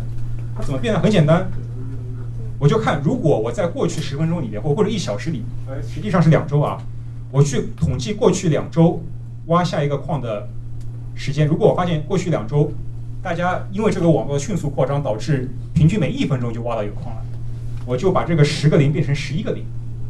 那么这样，大家这个平均速度又变成，呃，一除以十六吧，应该是，不是？一除以十六等于十六进制嘛？如果它是那个二五六乘的话，也就是说，如果我发现随着这个网络的扩张，在过去两周每两周其实是区块，我不看周，这时间没有意义，主要是看区块。每二零一六个区块，我去看过去这二零一六个区块挖一个新矿产生的时间，我算个平均值。如果低于或远远低于十分钟，我就增加这个难度。反之，如果没有人玩这个游戏的，远远高于的，我就减减少这个难度，我让这个挖矿时间总是在十分钟左右。也就是说，大家如果看这条线，这个条线是这个蓝线或绿线啊，差不多意思，叫 hash rate，就是说，所谓 hash rate 就是每一秒有多少人在试这个 nonce，整全网而不是你一个人。大家可以看到，好，显然这个在在在扩张的，它是 log scale，它是这个 log 尺度，哎，不是 log 尺度，那，自然尺度，OK，然后，对吧？然后这个红线叫 difficulty，也就是说每两周会调整一次。当我发现这个 hash rate 变高了，我就调整我的挖矿难度。使得我总是每十分钟挖出一个。反过来，如果它降低，它也会往往下调整。这个链上的每个节点上有时间窗有，有时间戳，但那个只是一个估算，它不能作为一个一个很精确的一个。这个这个时间的这个比对，就是我决定是否调整难度。对，它是有时间戳，对，是按照链上的时间戳对对对对，没错，链上有个时间戳。好，那么大家有另外一个问题，就是因为我刚才说的这个奖励是随着时间。呃，每四年对半嘛，每四年减半，那么它总有一天会趋，会会总报一个时候，它是很低很低趋于零了，那么大家会没有动力去玩这个游戏了，那么怎么办呢？就我刚才其实讲过了，就是每一笔交易它其实会分出一部分作为交易费，也就是说每一笔交易，比如这 transaction 是我给你分一百块钱的这个 input，比如我我这 input 是我我从某人那收到一百块钱，然后我的 output 是可能是我给你分九十九块钱，那么这个差必须是正的，当然了，毫无疑问，这个差我会作为挖到这个。帮我挖矿的主人的奖励，那么这一页也是动态的，因为它是个 bid。如果大家都给的很少，呃，如如果大家需要，就是说大家需要去交确认交易的这个需求很高，这个交易会就会水涨船高嘛，就是高的人他才会。如果如果你愿意等，当然你可以给很低的交易费，你就等，可能等很长时间也没有人选你。但是如果你着急的话，你就选很高，别人会更早选你。你说你交易费越高。你的这个交易进入区块链的速度就呃时间就越早。那么当定额奖励趋于零的时候，可能这个挖矿奖励主要来自于交易费，对吧？节点优先选择交易最高的交易。定额奖励最终呃最初是从哪来的呀？都是从系统生成的，就是凭空产生的。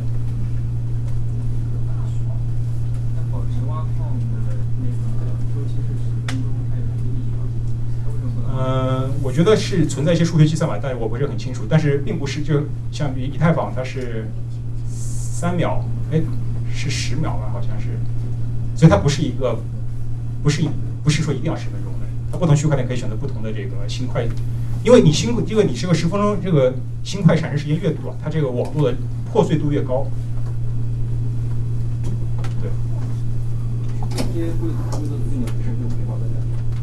你如果你如果改的话，你就要分叉嘛，就是相当于它是一它是右边。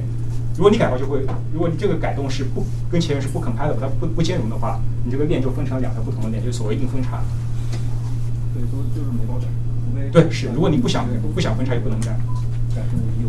对。刚才您说的这个抗也是越来越在增长，对是不是以后的准入就门槛会越来越高？对啊或者就淘汰掉了是玩家？对对对那您有没有说是中心去中心化？嗯必须会在又往中心化？这是有可能，这是一个问，这是大家去指责他的一个问题。对。我想问一个问题，哎就是那个定额奖励，它其实是越来越小的。对。但是你这个这个额外奖励，就当你定额奖励趋于零的时候，额外奖励用交易费来来决定。但你这个交易费是越来越高的，对吧？呃，这个是动态决定的，这是这是一个动态 market，决定，但它很它的趋势可有可能是嗯越来越高，对对大家可以背得起来。对对对对。那当到某一定程度的话，你的交易费加上你的那个损耗，就是嗯就是你每次 cost 去去挖矿的这个行为、嗯 c o s t 高到一定程度，那就没有人愿意去做这件事情。对。那你就没有 incentive 去去维护这个网了。那这个时候交易会就会降低啊，因为大家就不玩了嘛，因为这个太贵了。那最终就是你可以判断出来一个交易费和你可以啊，这个做。它是动态平衡，对。挖的人越少，你挖矿就越容易。对对，它是动态平衡，它都是动态平衡，包括交易费和挖矿的都是动态平衡。好，那么我刚才讲到，就是说，所以对每一个节点来说，你挖到矿的概率不是说你计算机多厉害，而是说你的计算机在全网计算机的厉害程度里占多少。可能你过去十年你在用同一个 GPU 电脑在挖矿，然后你发现发现你挖矿越来越慢了，是因为你这个算力在全网中的算力的比例越来越小，因为难度在增加嘛，对吧？好，那么当然了，随着是这个这是一个军备竞赛嘛，对吧？CPU、GPU 这个专门这个 fpg 懂的人可以解释一下啊，我不是非常了解这个硬件。然后大家都类比这个这个淘金，你用手淘，你用这个半自动、全自动、工业化。然后大家也知道，现在挖矿的这个能耗，其实可能整个比特币的这个能耗相当于某一个小国家的一个一个能耗了。然后就有一个问题，就是说我是不是存在一个方式，我不用那么浪费能量，也可以去扩张规扩张网络，通过这种奖励机制。就有人说这个 proof of work 是 proof of waste，你在不要浪费这个自然能量。就是现在有很多与物理能源脱钩的挖矿，因为现在是这样，我刚才讲了，你不去不去惩罚作恶的节点，而是奖励呃诚实的节点，它其实因为每个节点都在消耗能源。如果你不被奖励，你就相当于被惩罚了，是吧？但是如果没有这个物理的消耗呢？如果我不需要通过这种军备竞赛来挖矿，那么这种这个这个这个这个博弈是不是还存在？这个奖励 incentive 是不是还能够鼓励大家去选择最长链？也就是说，我是否存在一个与物理能源脱钩的所谓的 mining？现在有一些叫 virtual mining，没有被大规模的使用，但是理论上也好，大家呃争论这个争论的也很多，就是大家又认为是可行的。呃，比如说叫 proof of stake，呃，delicate delicate proof of stake，这个我就不详细解释了。但是呃，我举个比比如说举个例子，就是说你不是用物理能源去挖矿，而是用虚拟的币去挖矿。比如说啊，就粗糙一点，它有很多版本。比如说你不是用，我不是去，比如说我我去挖一个矿，我是花一个虚拟币，然后我去挖这个矿。如果得到奖励了，我就获得了这个虚拟币，更多的虚拟币；如果没有得到奖励，我就浪费了这个虚拟币。但是它是不跟，它是它是一个，它这个行为是是存在于链里边的，它跟物理世界没有关系的。那你还是得有人去算那个哈希啊。不，它不算哈希，它哈希是 proof of work 专有的一个方法。那你那那就等于说你前面整一个这个链怎么形成的那一段都不一样了。哦，不是，链形成和你算 nonce 是两回事情。但是你链形成不是通过算哈希来来实现的？不不不把前一个块儿的用用这个算这个，就头上是十个零这个做法，只针对不 proof 一 of 定 work 十个零嘛？啊，对啊，你最后要形成一个链。对啊你是说不 proof of stake work proof of stake 它是决定谁被选中，嗯，对。算哈希很便宜，穷举哈希才难，嗯哼，对。但它这个违背 decentralize，就是你你要事先决定 stake 在哪，对吧？那你那那对那那就是 cent 就 centralize。这是有很多问题，没错，是有很多是有很多责任，所以它还在一个很很初期的阶段，现在并没有被大规模的验证，可以说。就是说，我的意思是，大家可以，这是一个值得思考，这包括现在理论上也是值得思考的。就是说我是否存在一个与物理能源脱钩的挖矿行为，达到一个去中心化的共识。之前，呃，张守成大家都知道，斯坦福大学教授也是非常著名的一个风投人，他来他给我做一个讲座，他就做一个类比，他说，呃，一个网络在自然状态下是混乱的，是一个高熵的状态，这个 entropy 很高的状态。然后呢，如果你实现一个有序，也就是说，你让这个网络是达到一个共识，就是每网络中每一个人都认可某一件事情是一个高度有序的一个事件，它是一个低熵的状态。他说，你降低熵是需要消耗能量的，这个能量是不可不可避免的损耗，也就是说，不这个存在区块链中的热力学第二定律，我不存在不浪费能量的情况下去达到一个有序，这是违反热力学第二定律的，这是它的一个类比。也就是说，当然这个是一个类比啊，并没有数学上证明。也就是说，换言之，如果我想在区块链上实现某一个一个一个 entry，某一个比特的一个一个一个共识程度，一个信息信息商，我最少我是不是存在一个最少耗能的一个理论值？然后如果有的话，那么这个 virtual money 可能就不走不到。或者如果有的话，它是多少？我可以去验证我现在的 proof of work 是不是一个 waste，是不是远远高于这个理论值？这是一个，这是他的一个说法了，我觉得蛮有意思的，这个这个大家去就提供大家去借鉴。好，我们现在看一个真的区块是什么样子。呃，这是一个叫 blockchain.info，然后它记录了每一个区块。我们看一下，这是一个区块。OK，我们看这区块里面记录了什么东西。首先，这个区块链包括了两千两百四十七个交易。这个数字两千多，这个数字是写定是给定的吗？呃，不是，我觉产得区块人自己决定的。不是，就是说它打包的嘛，它恰好有两千两百四十七块区块打包的这个，就是一个包里面一般有几个交易是写定。一个包里边还有上限十八兆，每个区块可能会有略微的，它是按这个文件有下限，没有下限，下限是一个交易。那大家就有动机把这个包变得很小，包越不少算还是越快。不不不不不，你包一小，你的 transaction fee 少啊。但是我现在主主要的不是那个出产生这个 block 的奖励，对啊，对啊，那我就不在乎哈希值哈希的耗 cost 不在于你的包的大小，而在于这个 nonce 的枚举，是跟你这个穷举 nonce 的程度成正比的。但是我算哈希，我是要把它每一个切成那个是可以忽略不计的他的意思就是你多那个是是会多一点点，那是可以是忽略不计的。算算一个 file，一次要很快很快，对，这个非常非常快。我时间减半，我就我就不可以多不会减半，算一倍的不会减半，。不会减半。呃，事实上，交易费用这个 incentive 远远大于你自己的这个 concern，远远大于。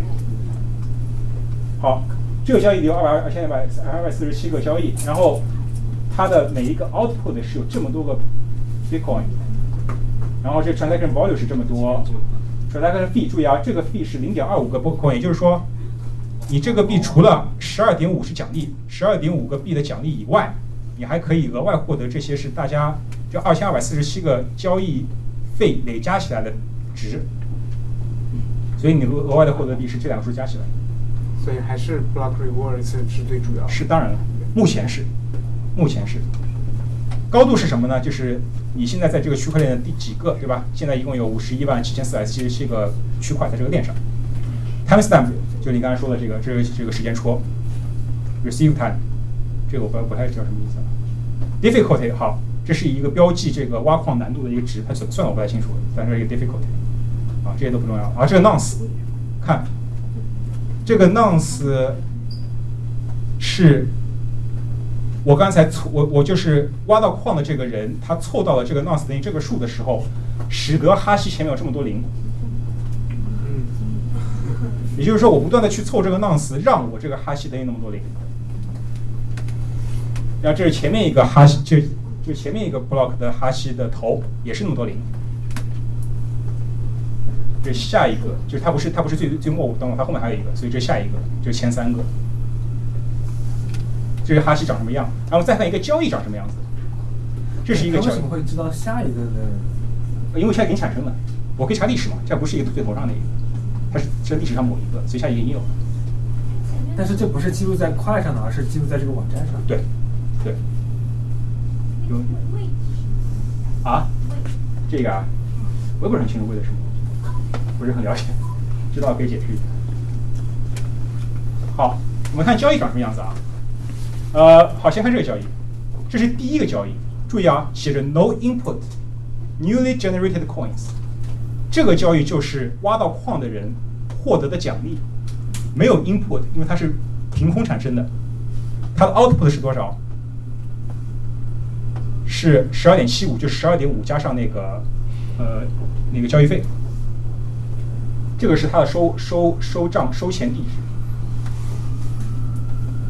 好，再看，再看这个，这是一个真实的交易。它有两个 input，就是两笔 input 作为这笔交易的，有两个就 transaction 作为这个交易的 input。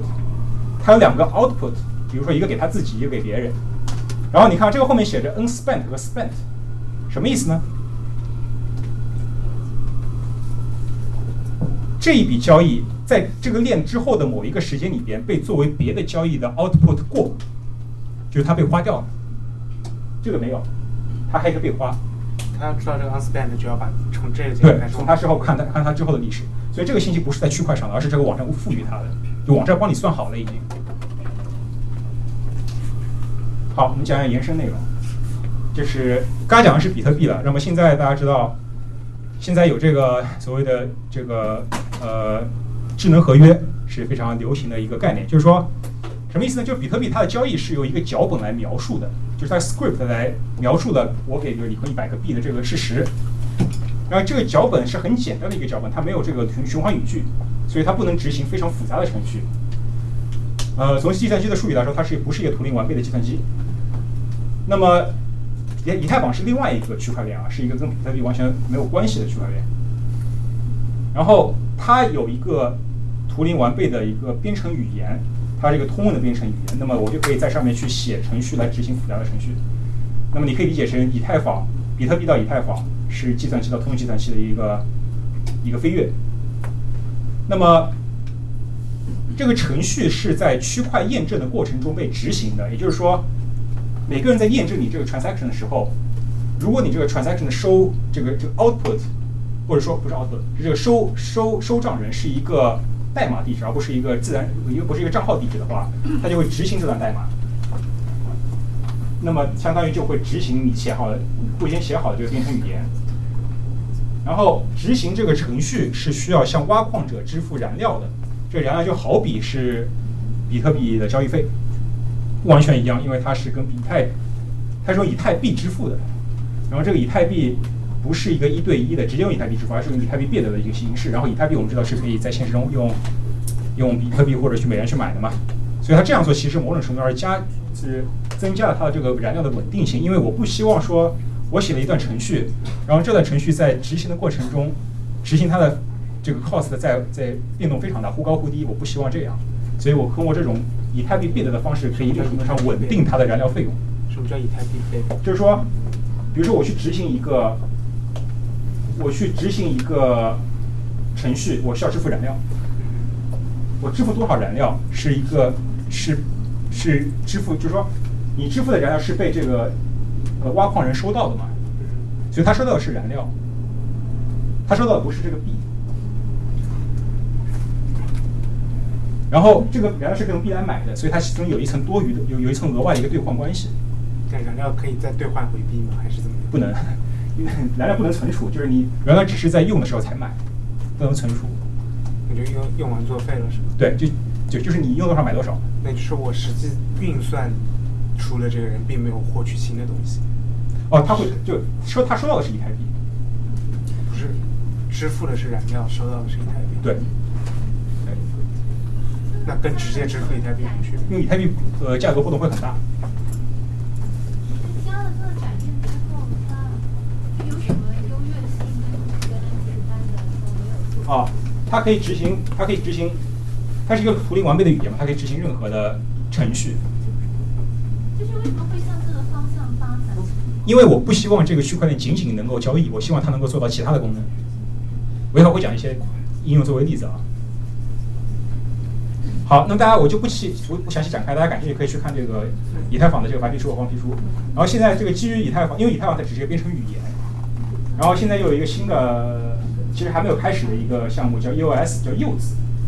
然后它自称是区块链三点零，但是又还是很初期，所以大家可以感兴趣可以去去研究一下。就是它提供了一个一些标准化的协议工具等等，所以可以帮助这个社区的这个 developer 开发者更容易的去写这个基于区块链的应用。大家感兴趣可以去看一下它的它的它的很多技术线都和以太坊是不太一样的。执行一段程序需要多大的消耗是无法判断的事情，有可能是一个评级问题。有可能是啊，对。那所以，我如果写进去了一个死循环，对吧？你要符号，你要呃，对，是有可能的，对。还有人写了一个写段 code lock up 这个一台一台对，是有可能的。对啊，那么就，所以需要，所以这个系统需要开发一些工具，来完善这个这个这个这个这个这个开发者的社区，来避免这种情况出现。好，那么智能合约有什么用呢？比如说比较简单的应用，就是大家知道之前一阵这个虚拟 ICO，就虚 ICO 叫 Initial Coin Offering，就是新的这个新的这个虚拟币的发行。那么我如果你要发行新的币，你可以不用在不用从零开始做一个新的区块链，而是可以在以太坊上基础上去发行币，因为呃你执行交易的时候，这个这个交易本身它是包含一些呃存储一些数据的，这个数据你可以把它定义为这个币值。那么你就可以做到在这个以太坊的基础之上，去，呃，去定一个新的币。对，也可以说你可以在这个以太坊上去发布新的虚拟的 ICO。然后再比如说，我可以执行一些有交易的、有条件的交易，比如说农作物规避风险什么意思呢？比如说我，呃，比如说我和保险公司吧，签订了一个买一个保险，就是说，呃，如果比如说我这个作物特别怕，呃，天气温低。然后比如说今年冬天，比如说如果这个气温低于多少多少度，低于零度零摄氏度，长达三十天，比如说，然后这个保险公司必须支付我，呃多少钱？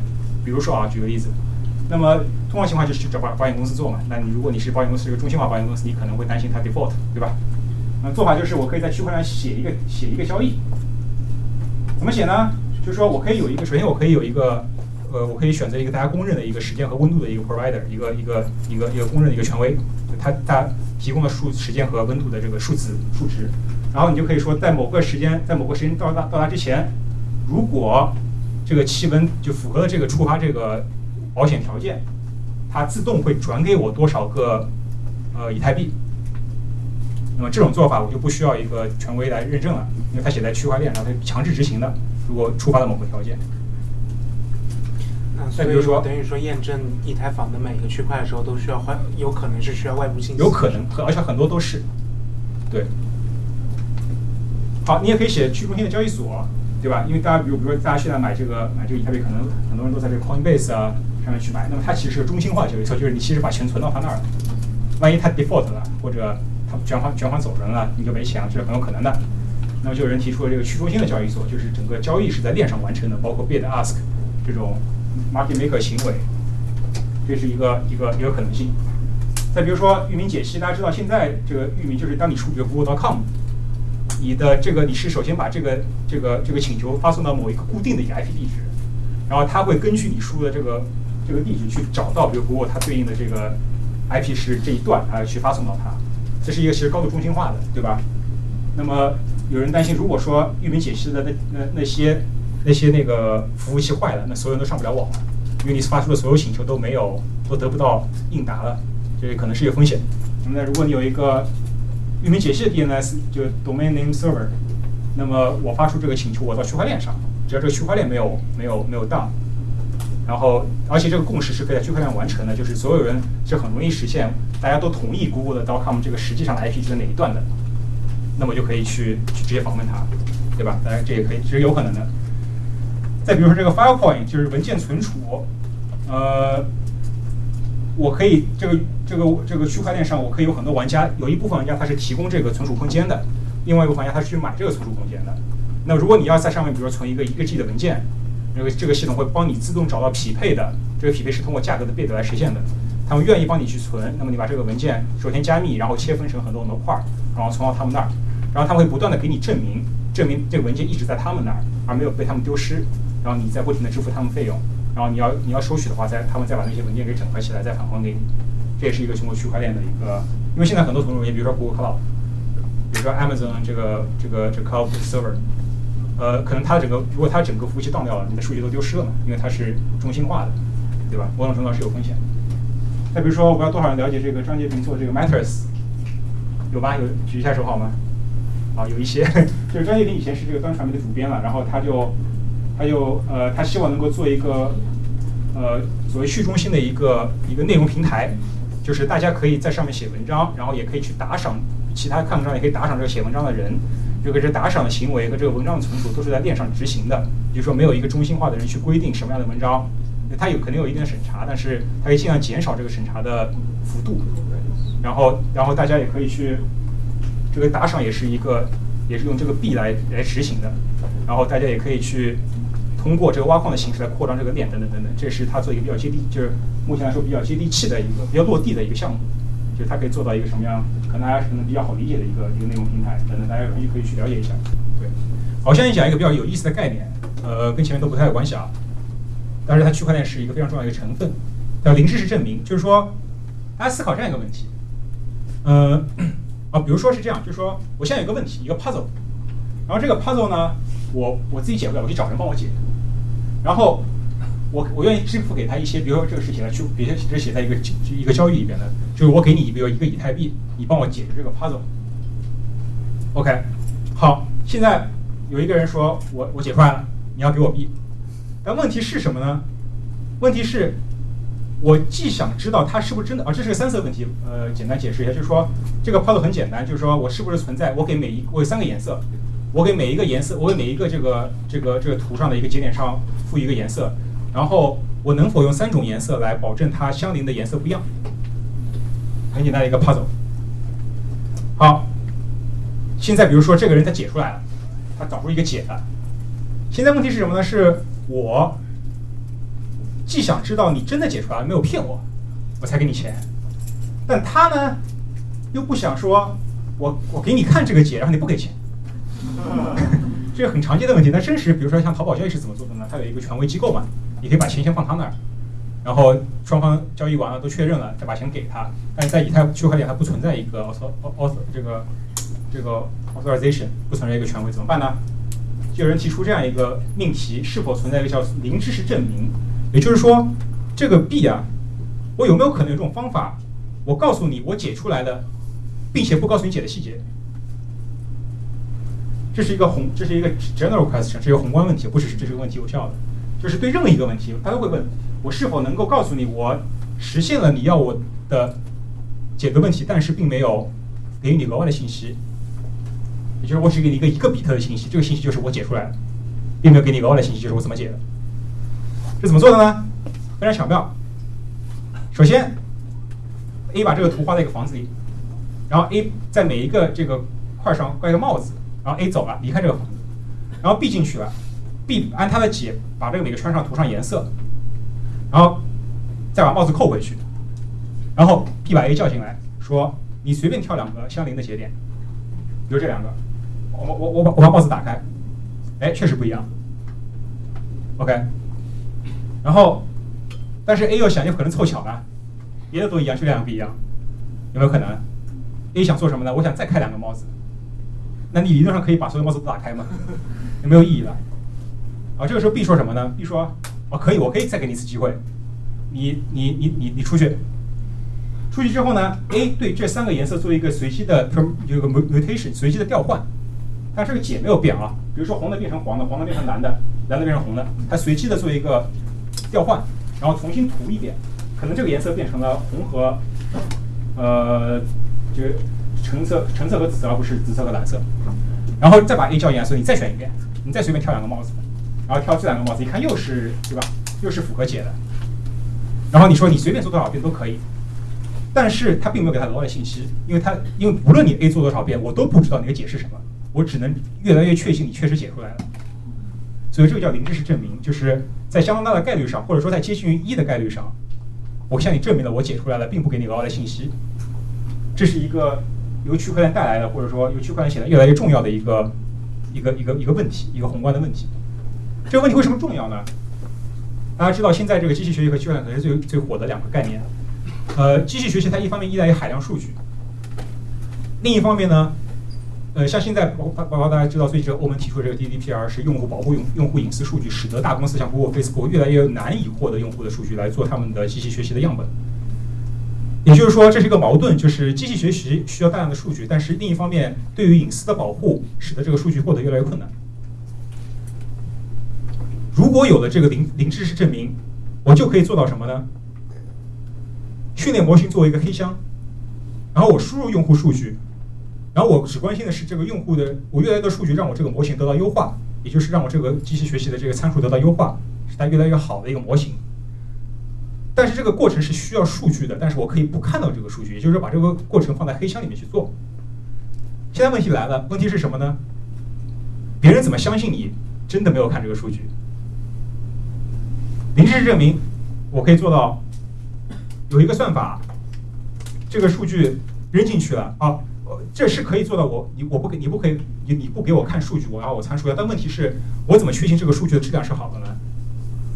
我们我怎么确定你不要给我垃圾数据，来让我模型变糟？那如果通知了零知识证明，就可以做到这一点，就是一方面提供数据的人可以向我证明这个数据是好的，我可以提供一个标准。就像刚才这个做帽子、这个摘帽子的这个解题，我正向你证明我解出来了，但是他没有向我透露任何数据的细节。所以，如果这个问题得到解决，让机器学习在区块链上操作，就可以极大的去解决这个矛盾，就是用户隐私和采集数据的矛盾。所以，这可能是下一个风口。好，那最后我讲一讲这个啊，时间有点晚，最后讲一讲这个区块链。什么适合做区块链，什么不适合做区块链？首先，去中心的网络或者点对点的网络，其实在区块链概念之前就已经存在了。像比特不是比特，像那个 BT 下载，它其实是个去中心的网络。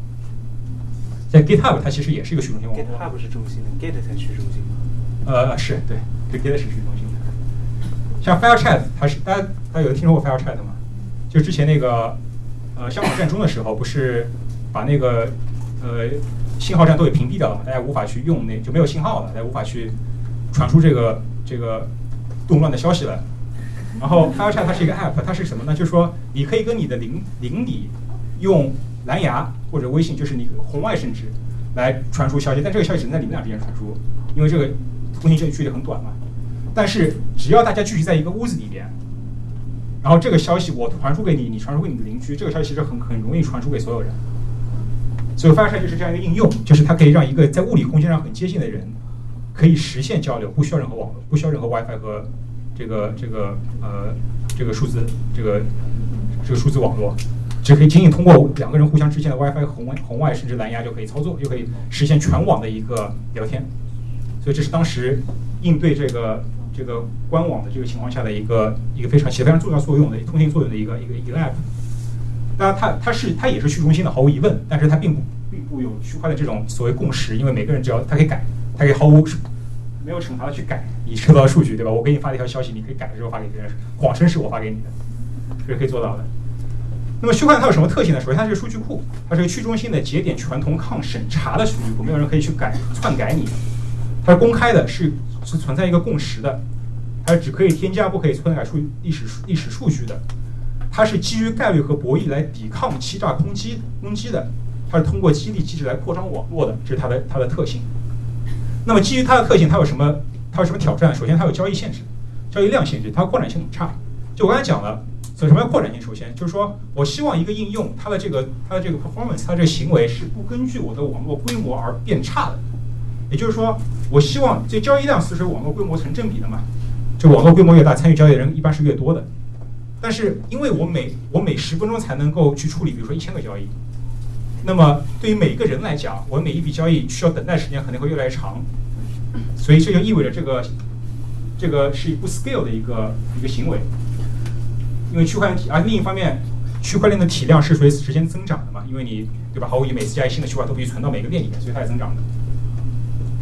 它又不适用一种情况叫什么叫 micro payment，就是微就是微支付，就是比如我举个例子，比如说我呃我我买这个网络流量，然后我是每用一兆花多少钱，比如说，那这就很难了，因为首先你不存在说我用一兆之后我等我等十分钟，我等一个小时，等它被确认了我再用下一兆，我需要不停的在用这个行为。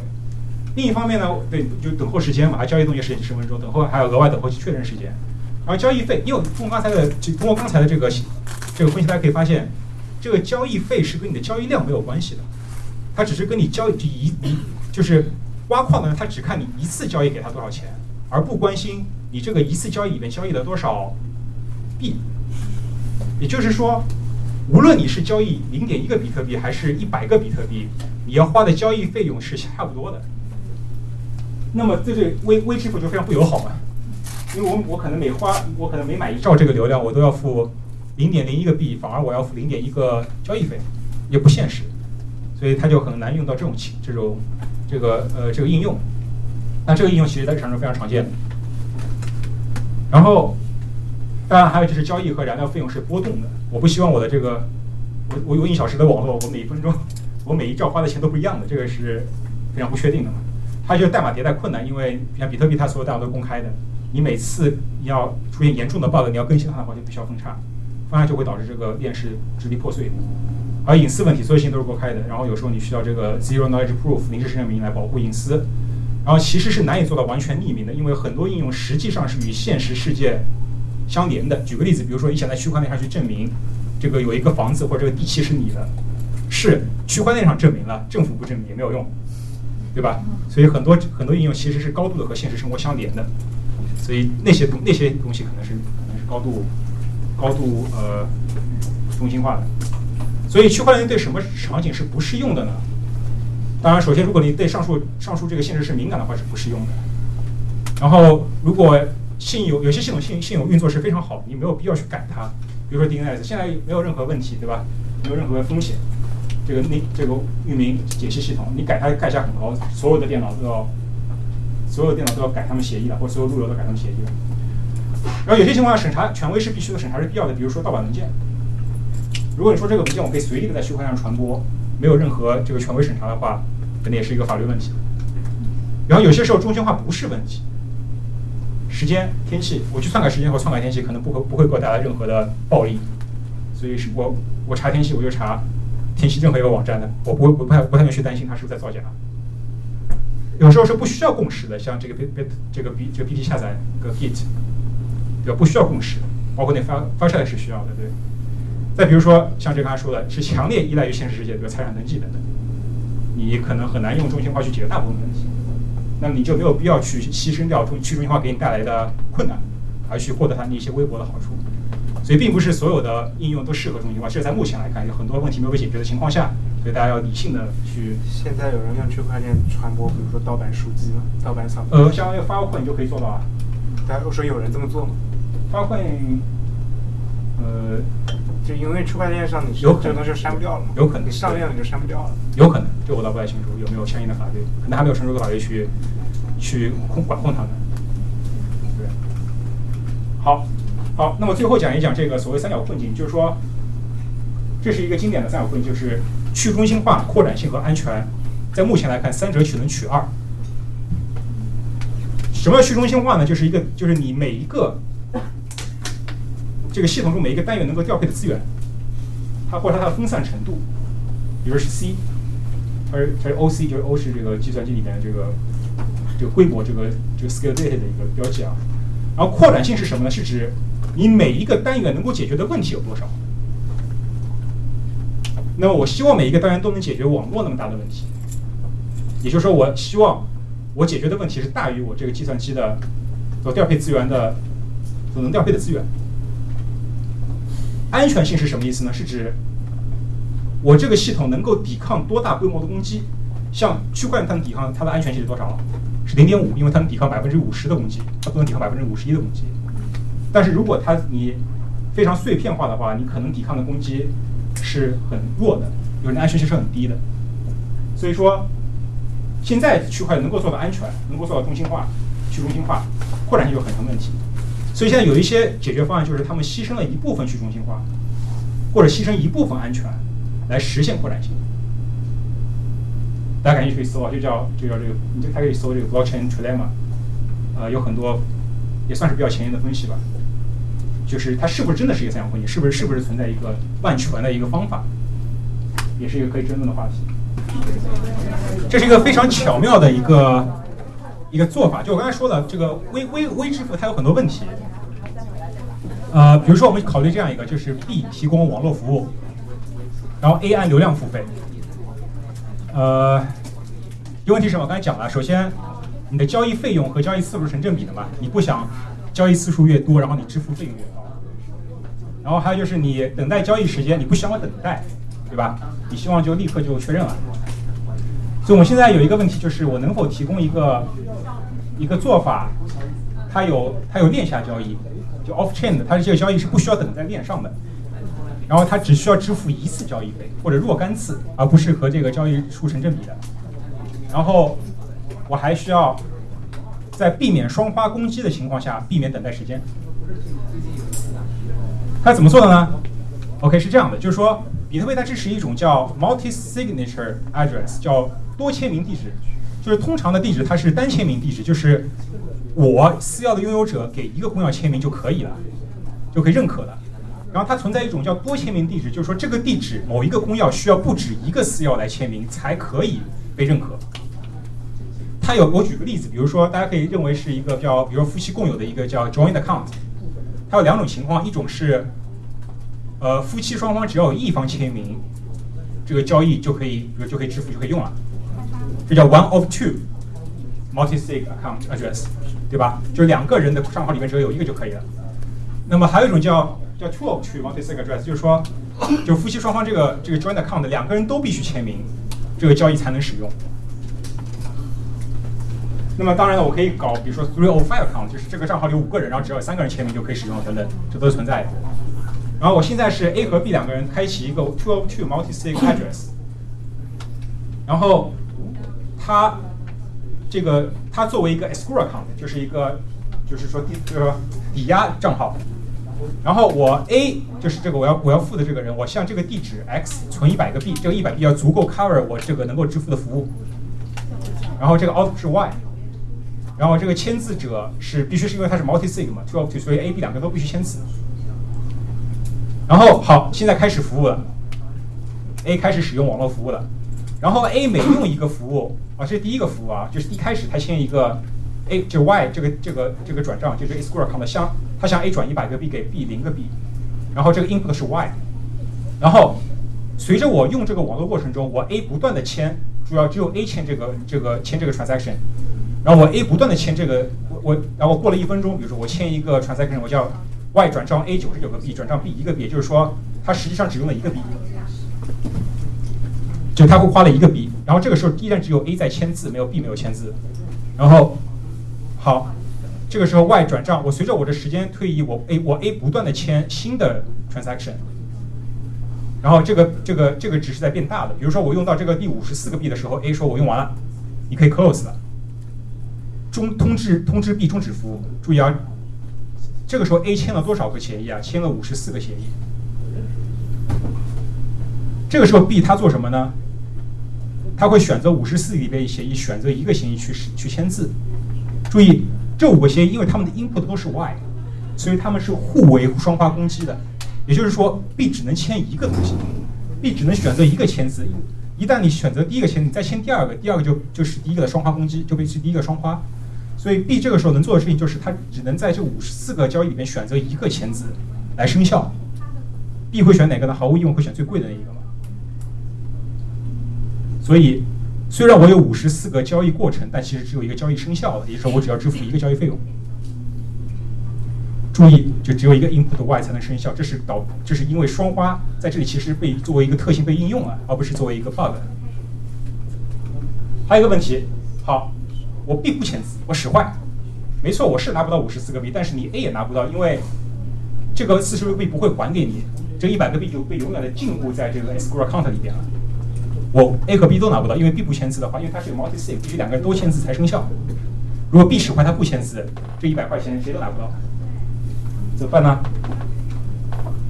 比特币它有一个另外一个特性叫 lock time。A 在一开始它会签一个协议，是从地址这个从它这个地址啊，支付 A 一百个币，啊其实是 Y 啊，应该不是 X 抱歉，应该是 Y，啊 input 对 input 等于 Y 对没错。然后这个 lock time 是十天，就是说我这个是生效的，然后我两个人都签，但是这个时候什么时候生效呢？是十天以后才生效，不是立刻生效。也就是说，如果 B 使坏他不签字，那么十天以后这个协议自动生效，因为他一开始就被签好了。那么这个这个系统就自动的把这一百块还给 A。但是如果 B 在这个十天之内，比如 A B 签了这个了，因为这个东西是 input 是 Y，它的 input 也是 Y，这个就被认为是双花被拒绝了。明白了吗？所以说，这种这个 lock time 的做法可以保证 B 使坏的话，这个 A 是可以达到还款的。所以它很巧妙的解决了这个 micro payment 的问题，在比特币刚才面临这种情况下。然后呢，呃，没了。对，应该有一页，没有，对，然后就是有有一个叫 Lightning 是吧？比方说，这 Lightning Network 就基基于这种这个巧妙的解决方案来解决这个 micro payment 的问题。但它有还有一个什么问题呢？就是这个 payment 只在 A 和 B 之间进行，因为他们俩必须先开一个叫 payment channel。我不可以说在任何，因为我只要有这个协议在两个人之间进行，我们两我们两个就必须先就必须先做一个 escrow account，做一个 payment channel。所以这个如果是你想两个人之间频繁的交易是很方便的，但是如果想任何人之间交易可能会非常困难。所以这也可能是 Lightning 面临一个问题。但是至少大家可以从这个例子里面看到，人们如何用这个聪明才智很巧妙的设计这种机制，让它能够绕过大家认为是可能难以绕过的问题，是非常非常这个有意思的一种尝试吧。好，大家如果今天讲到这里，大家如果还有问题，可以私下再讨论了。我这个场地可以借到很晚，所以大家可以私下再讨论。好，那谢谢大家，今天就先到这里了。